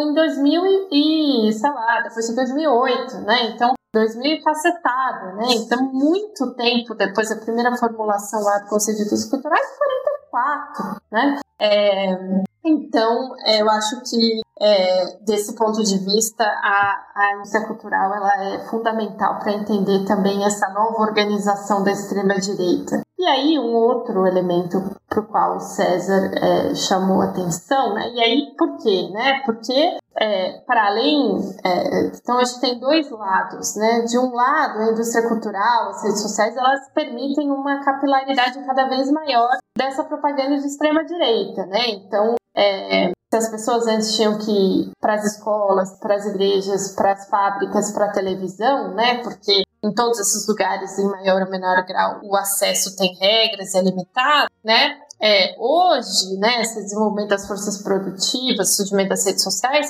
derrubou todas as barreiras, né, para essa agitação de extrema direita, né? Derrubou, a gente está vendo isso no Brasil agora, os meios de comunicação tradicionais, Né? Então, as redes sociais é, é, tudo que a extrema-direita sempre sonhou, né? Porque é, as campanhas políticas são feitas a partir das redes, né? Que chegam direto na, na nossa mão, no nosso smartphone, né? Não, é, então, que a gente está e a gente está acessível para essa propaganda 24 horas por dia, né? É, então, eu acho que esse é um elemento importante. E além disso, e aí de novo esse diálogo com autores como Azuboff, o Morozov, é, todos esses autores que, de, que pensam a relação da indústria cultural com a política, da indústria cultural das redes com a política, porque, é, enfim, é, esse, essa nova infraestrutura, né, ela cria não só a base material desse, é, desse, né, dessa indústria cultural digital, mas ela cria também é, a forma cultural que ela assume, né? Então, essa coisa que o César falou, e eu tinha falado na outra pergunta também sobre o like, dislike, né? Tudo que passa a ser pensado dessa maneira, o efeito de lock-in, então a gente fica preso nessas redes, os algoritmos ficam direcionando a gente para aquilo que a gente já, já gosta e já vê, né? A questão da manipulação das emoções, é, essa lógica de, é, da lacração, né, que de certa maneira faz com que o Lenier mostre isso muito bem, né? É, a gente precisa radicalizar cada vez mais os conteúdos negativamente para conseguir chamar atenção, né? Esse modelo de sociabilidade virtual, a questão do cancelamento, né? Tudo isso, né? Que uh, vai o, Adorno no o Adorno Horkheimer, num capítulo da dialética do esquecimento, né? Que é elemento do antissemitismo, eles falam do in-group e out-group, né, como uma lógica muito também encara o funcionamento do fascismo, né, quem está dentro, quem está fora, é, essas, esses dualismos rígidos, né, dificuldade de comunicação, né, tudo isso é muito ampliado é, por essa forma cultural das redes, né, então eu acho que é, para discutir autoritarismo, precisa discutir a forma da indústria cultural, né? a forma social, as subjetividades que ela gera, é, a, a, a, tendência de identificação com líderes, com superstars, né? Então, é, é uma coisa um pouco que a gente precisa, é, é isso, né? Que essa bibliografia pode expandir, pode analisar, né? Então, acho que é, por mais que as redes sociais elas possam nos consolar, né, ainda mais na pandemia, né, ajudar a gente a superar a nossa solidão e tudo mais, né, durante muito tempo, né, quem pôde ficar em casa foi o único tipo de interação que teve, aqui a gente precisa é, pensar nessas questões, né, e justamente ter uma perspectiva que acho que é a perspectiva do marxismo, é a perspectiva da teoria crítica, né, de pensar é, quais as relações que essas formas sociais têm com a subjetividade, como elas determinam as interações, é, qual a relação delas com a política e tudo isso, né? Então, é, eu acho que, que isso é bastante importante, assim, se a gente não fizer uma discussão sobre isso, a gente não vai conseguir é, estabelecer uma estratégia para combater essa extrema-direita que está aí dando uma lavada na gente, né? O Adorno, nessa palestra, ele diz uma coisa, né? ele dá um aviso, ele fala assim, olha, tem que prestar atenção, quem domina o meio técnico, né, são eles, não somos nós. Né? Então, é, o César tinha comentado como a técnica não é neutra, né? E além disso, quem domina, né? Porque domina os recursos todos, né? É, são eles. Né? Então, o quanto que de fato a gente conseguiria disputar alguma coisa nas redes sociais é uma pergunta que, é, que vale a pena a gente fazer. É isso. Pô, galera, ficou bem massa esse episódio que a gente fez hoje. Um tema bem fascinante, né? Eu gostei de trazer uma dupla, né, para fazer o episódio aqui. Eu acho que acabou gerando um bate-papo mais dinâmico, mais instigante, né? E com certeza a gente aqui do Ontocast vai querer fazer isso mais vezes. Vocês foram uma dupla, assim, bem massa. Achei bem legal a nossa dinâmica aqui hoje. Vocês conseguiram costurar muito bem, né, a obra do Adorno com esses fenômenos da atualidade. E é com certeza depois desse episódio eu vou querer dar uma estudada no Adorno. Claro, quando uma desocupada da minha própria pesquisa. Aí eu queria perguntar se vocês têm mais alguma consideração final para fazer. É, Gabriel, da, da, minha parte, uma consideração final, não, enfim, acho que eu re, vou repetir o que você mencionou, acho que foi muito bacana, acho que é uma oportunidade legal para a gente pensar a potencialidade, não só de um autor, mas na verdade de uma tradição é, que tem muito a nos dizer, claro, né, sujeita a novas interpretações, a novas problematizações,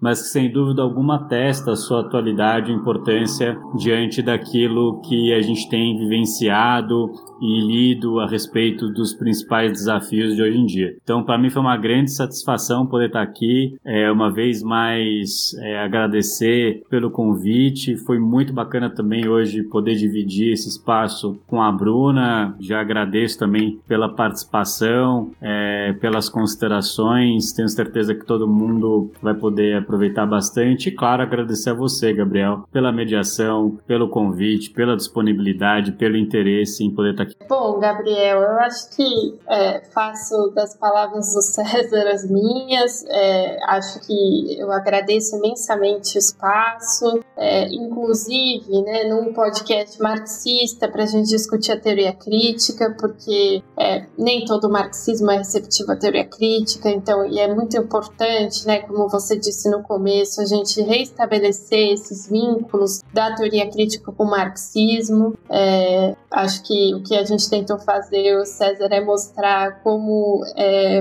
essa, essa junção é poderosa analiticamente, como ela é desafiadora também. É, mas, enfim, também queria agradecer muito, muito é, o convite, agradecer o debate generoso com o César, é, que também é, propôs um pouco algumas das questões. A gente vem tendo um diálogo já em outros espaços. É, queria dizer que eu gostei muito dessa conversa, espero que a gente possa continuar conversando em outros espaços.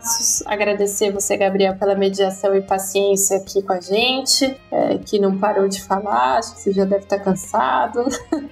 e então, é, e é isso. E agradecer aos ouvintes e convidar todo mundo a isso, a, a ler o Adorno, né? E é, um pouco aberto, né, para pensar, é, para pensar as questões que ele propõe. E é isso, gente. Obrigada.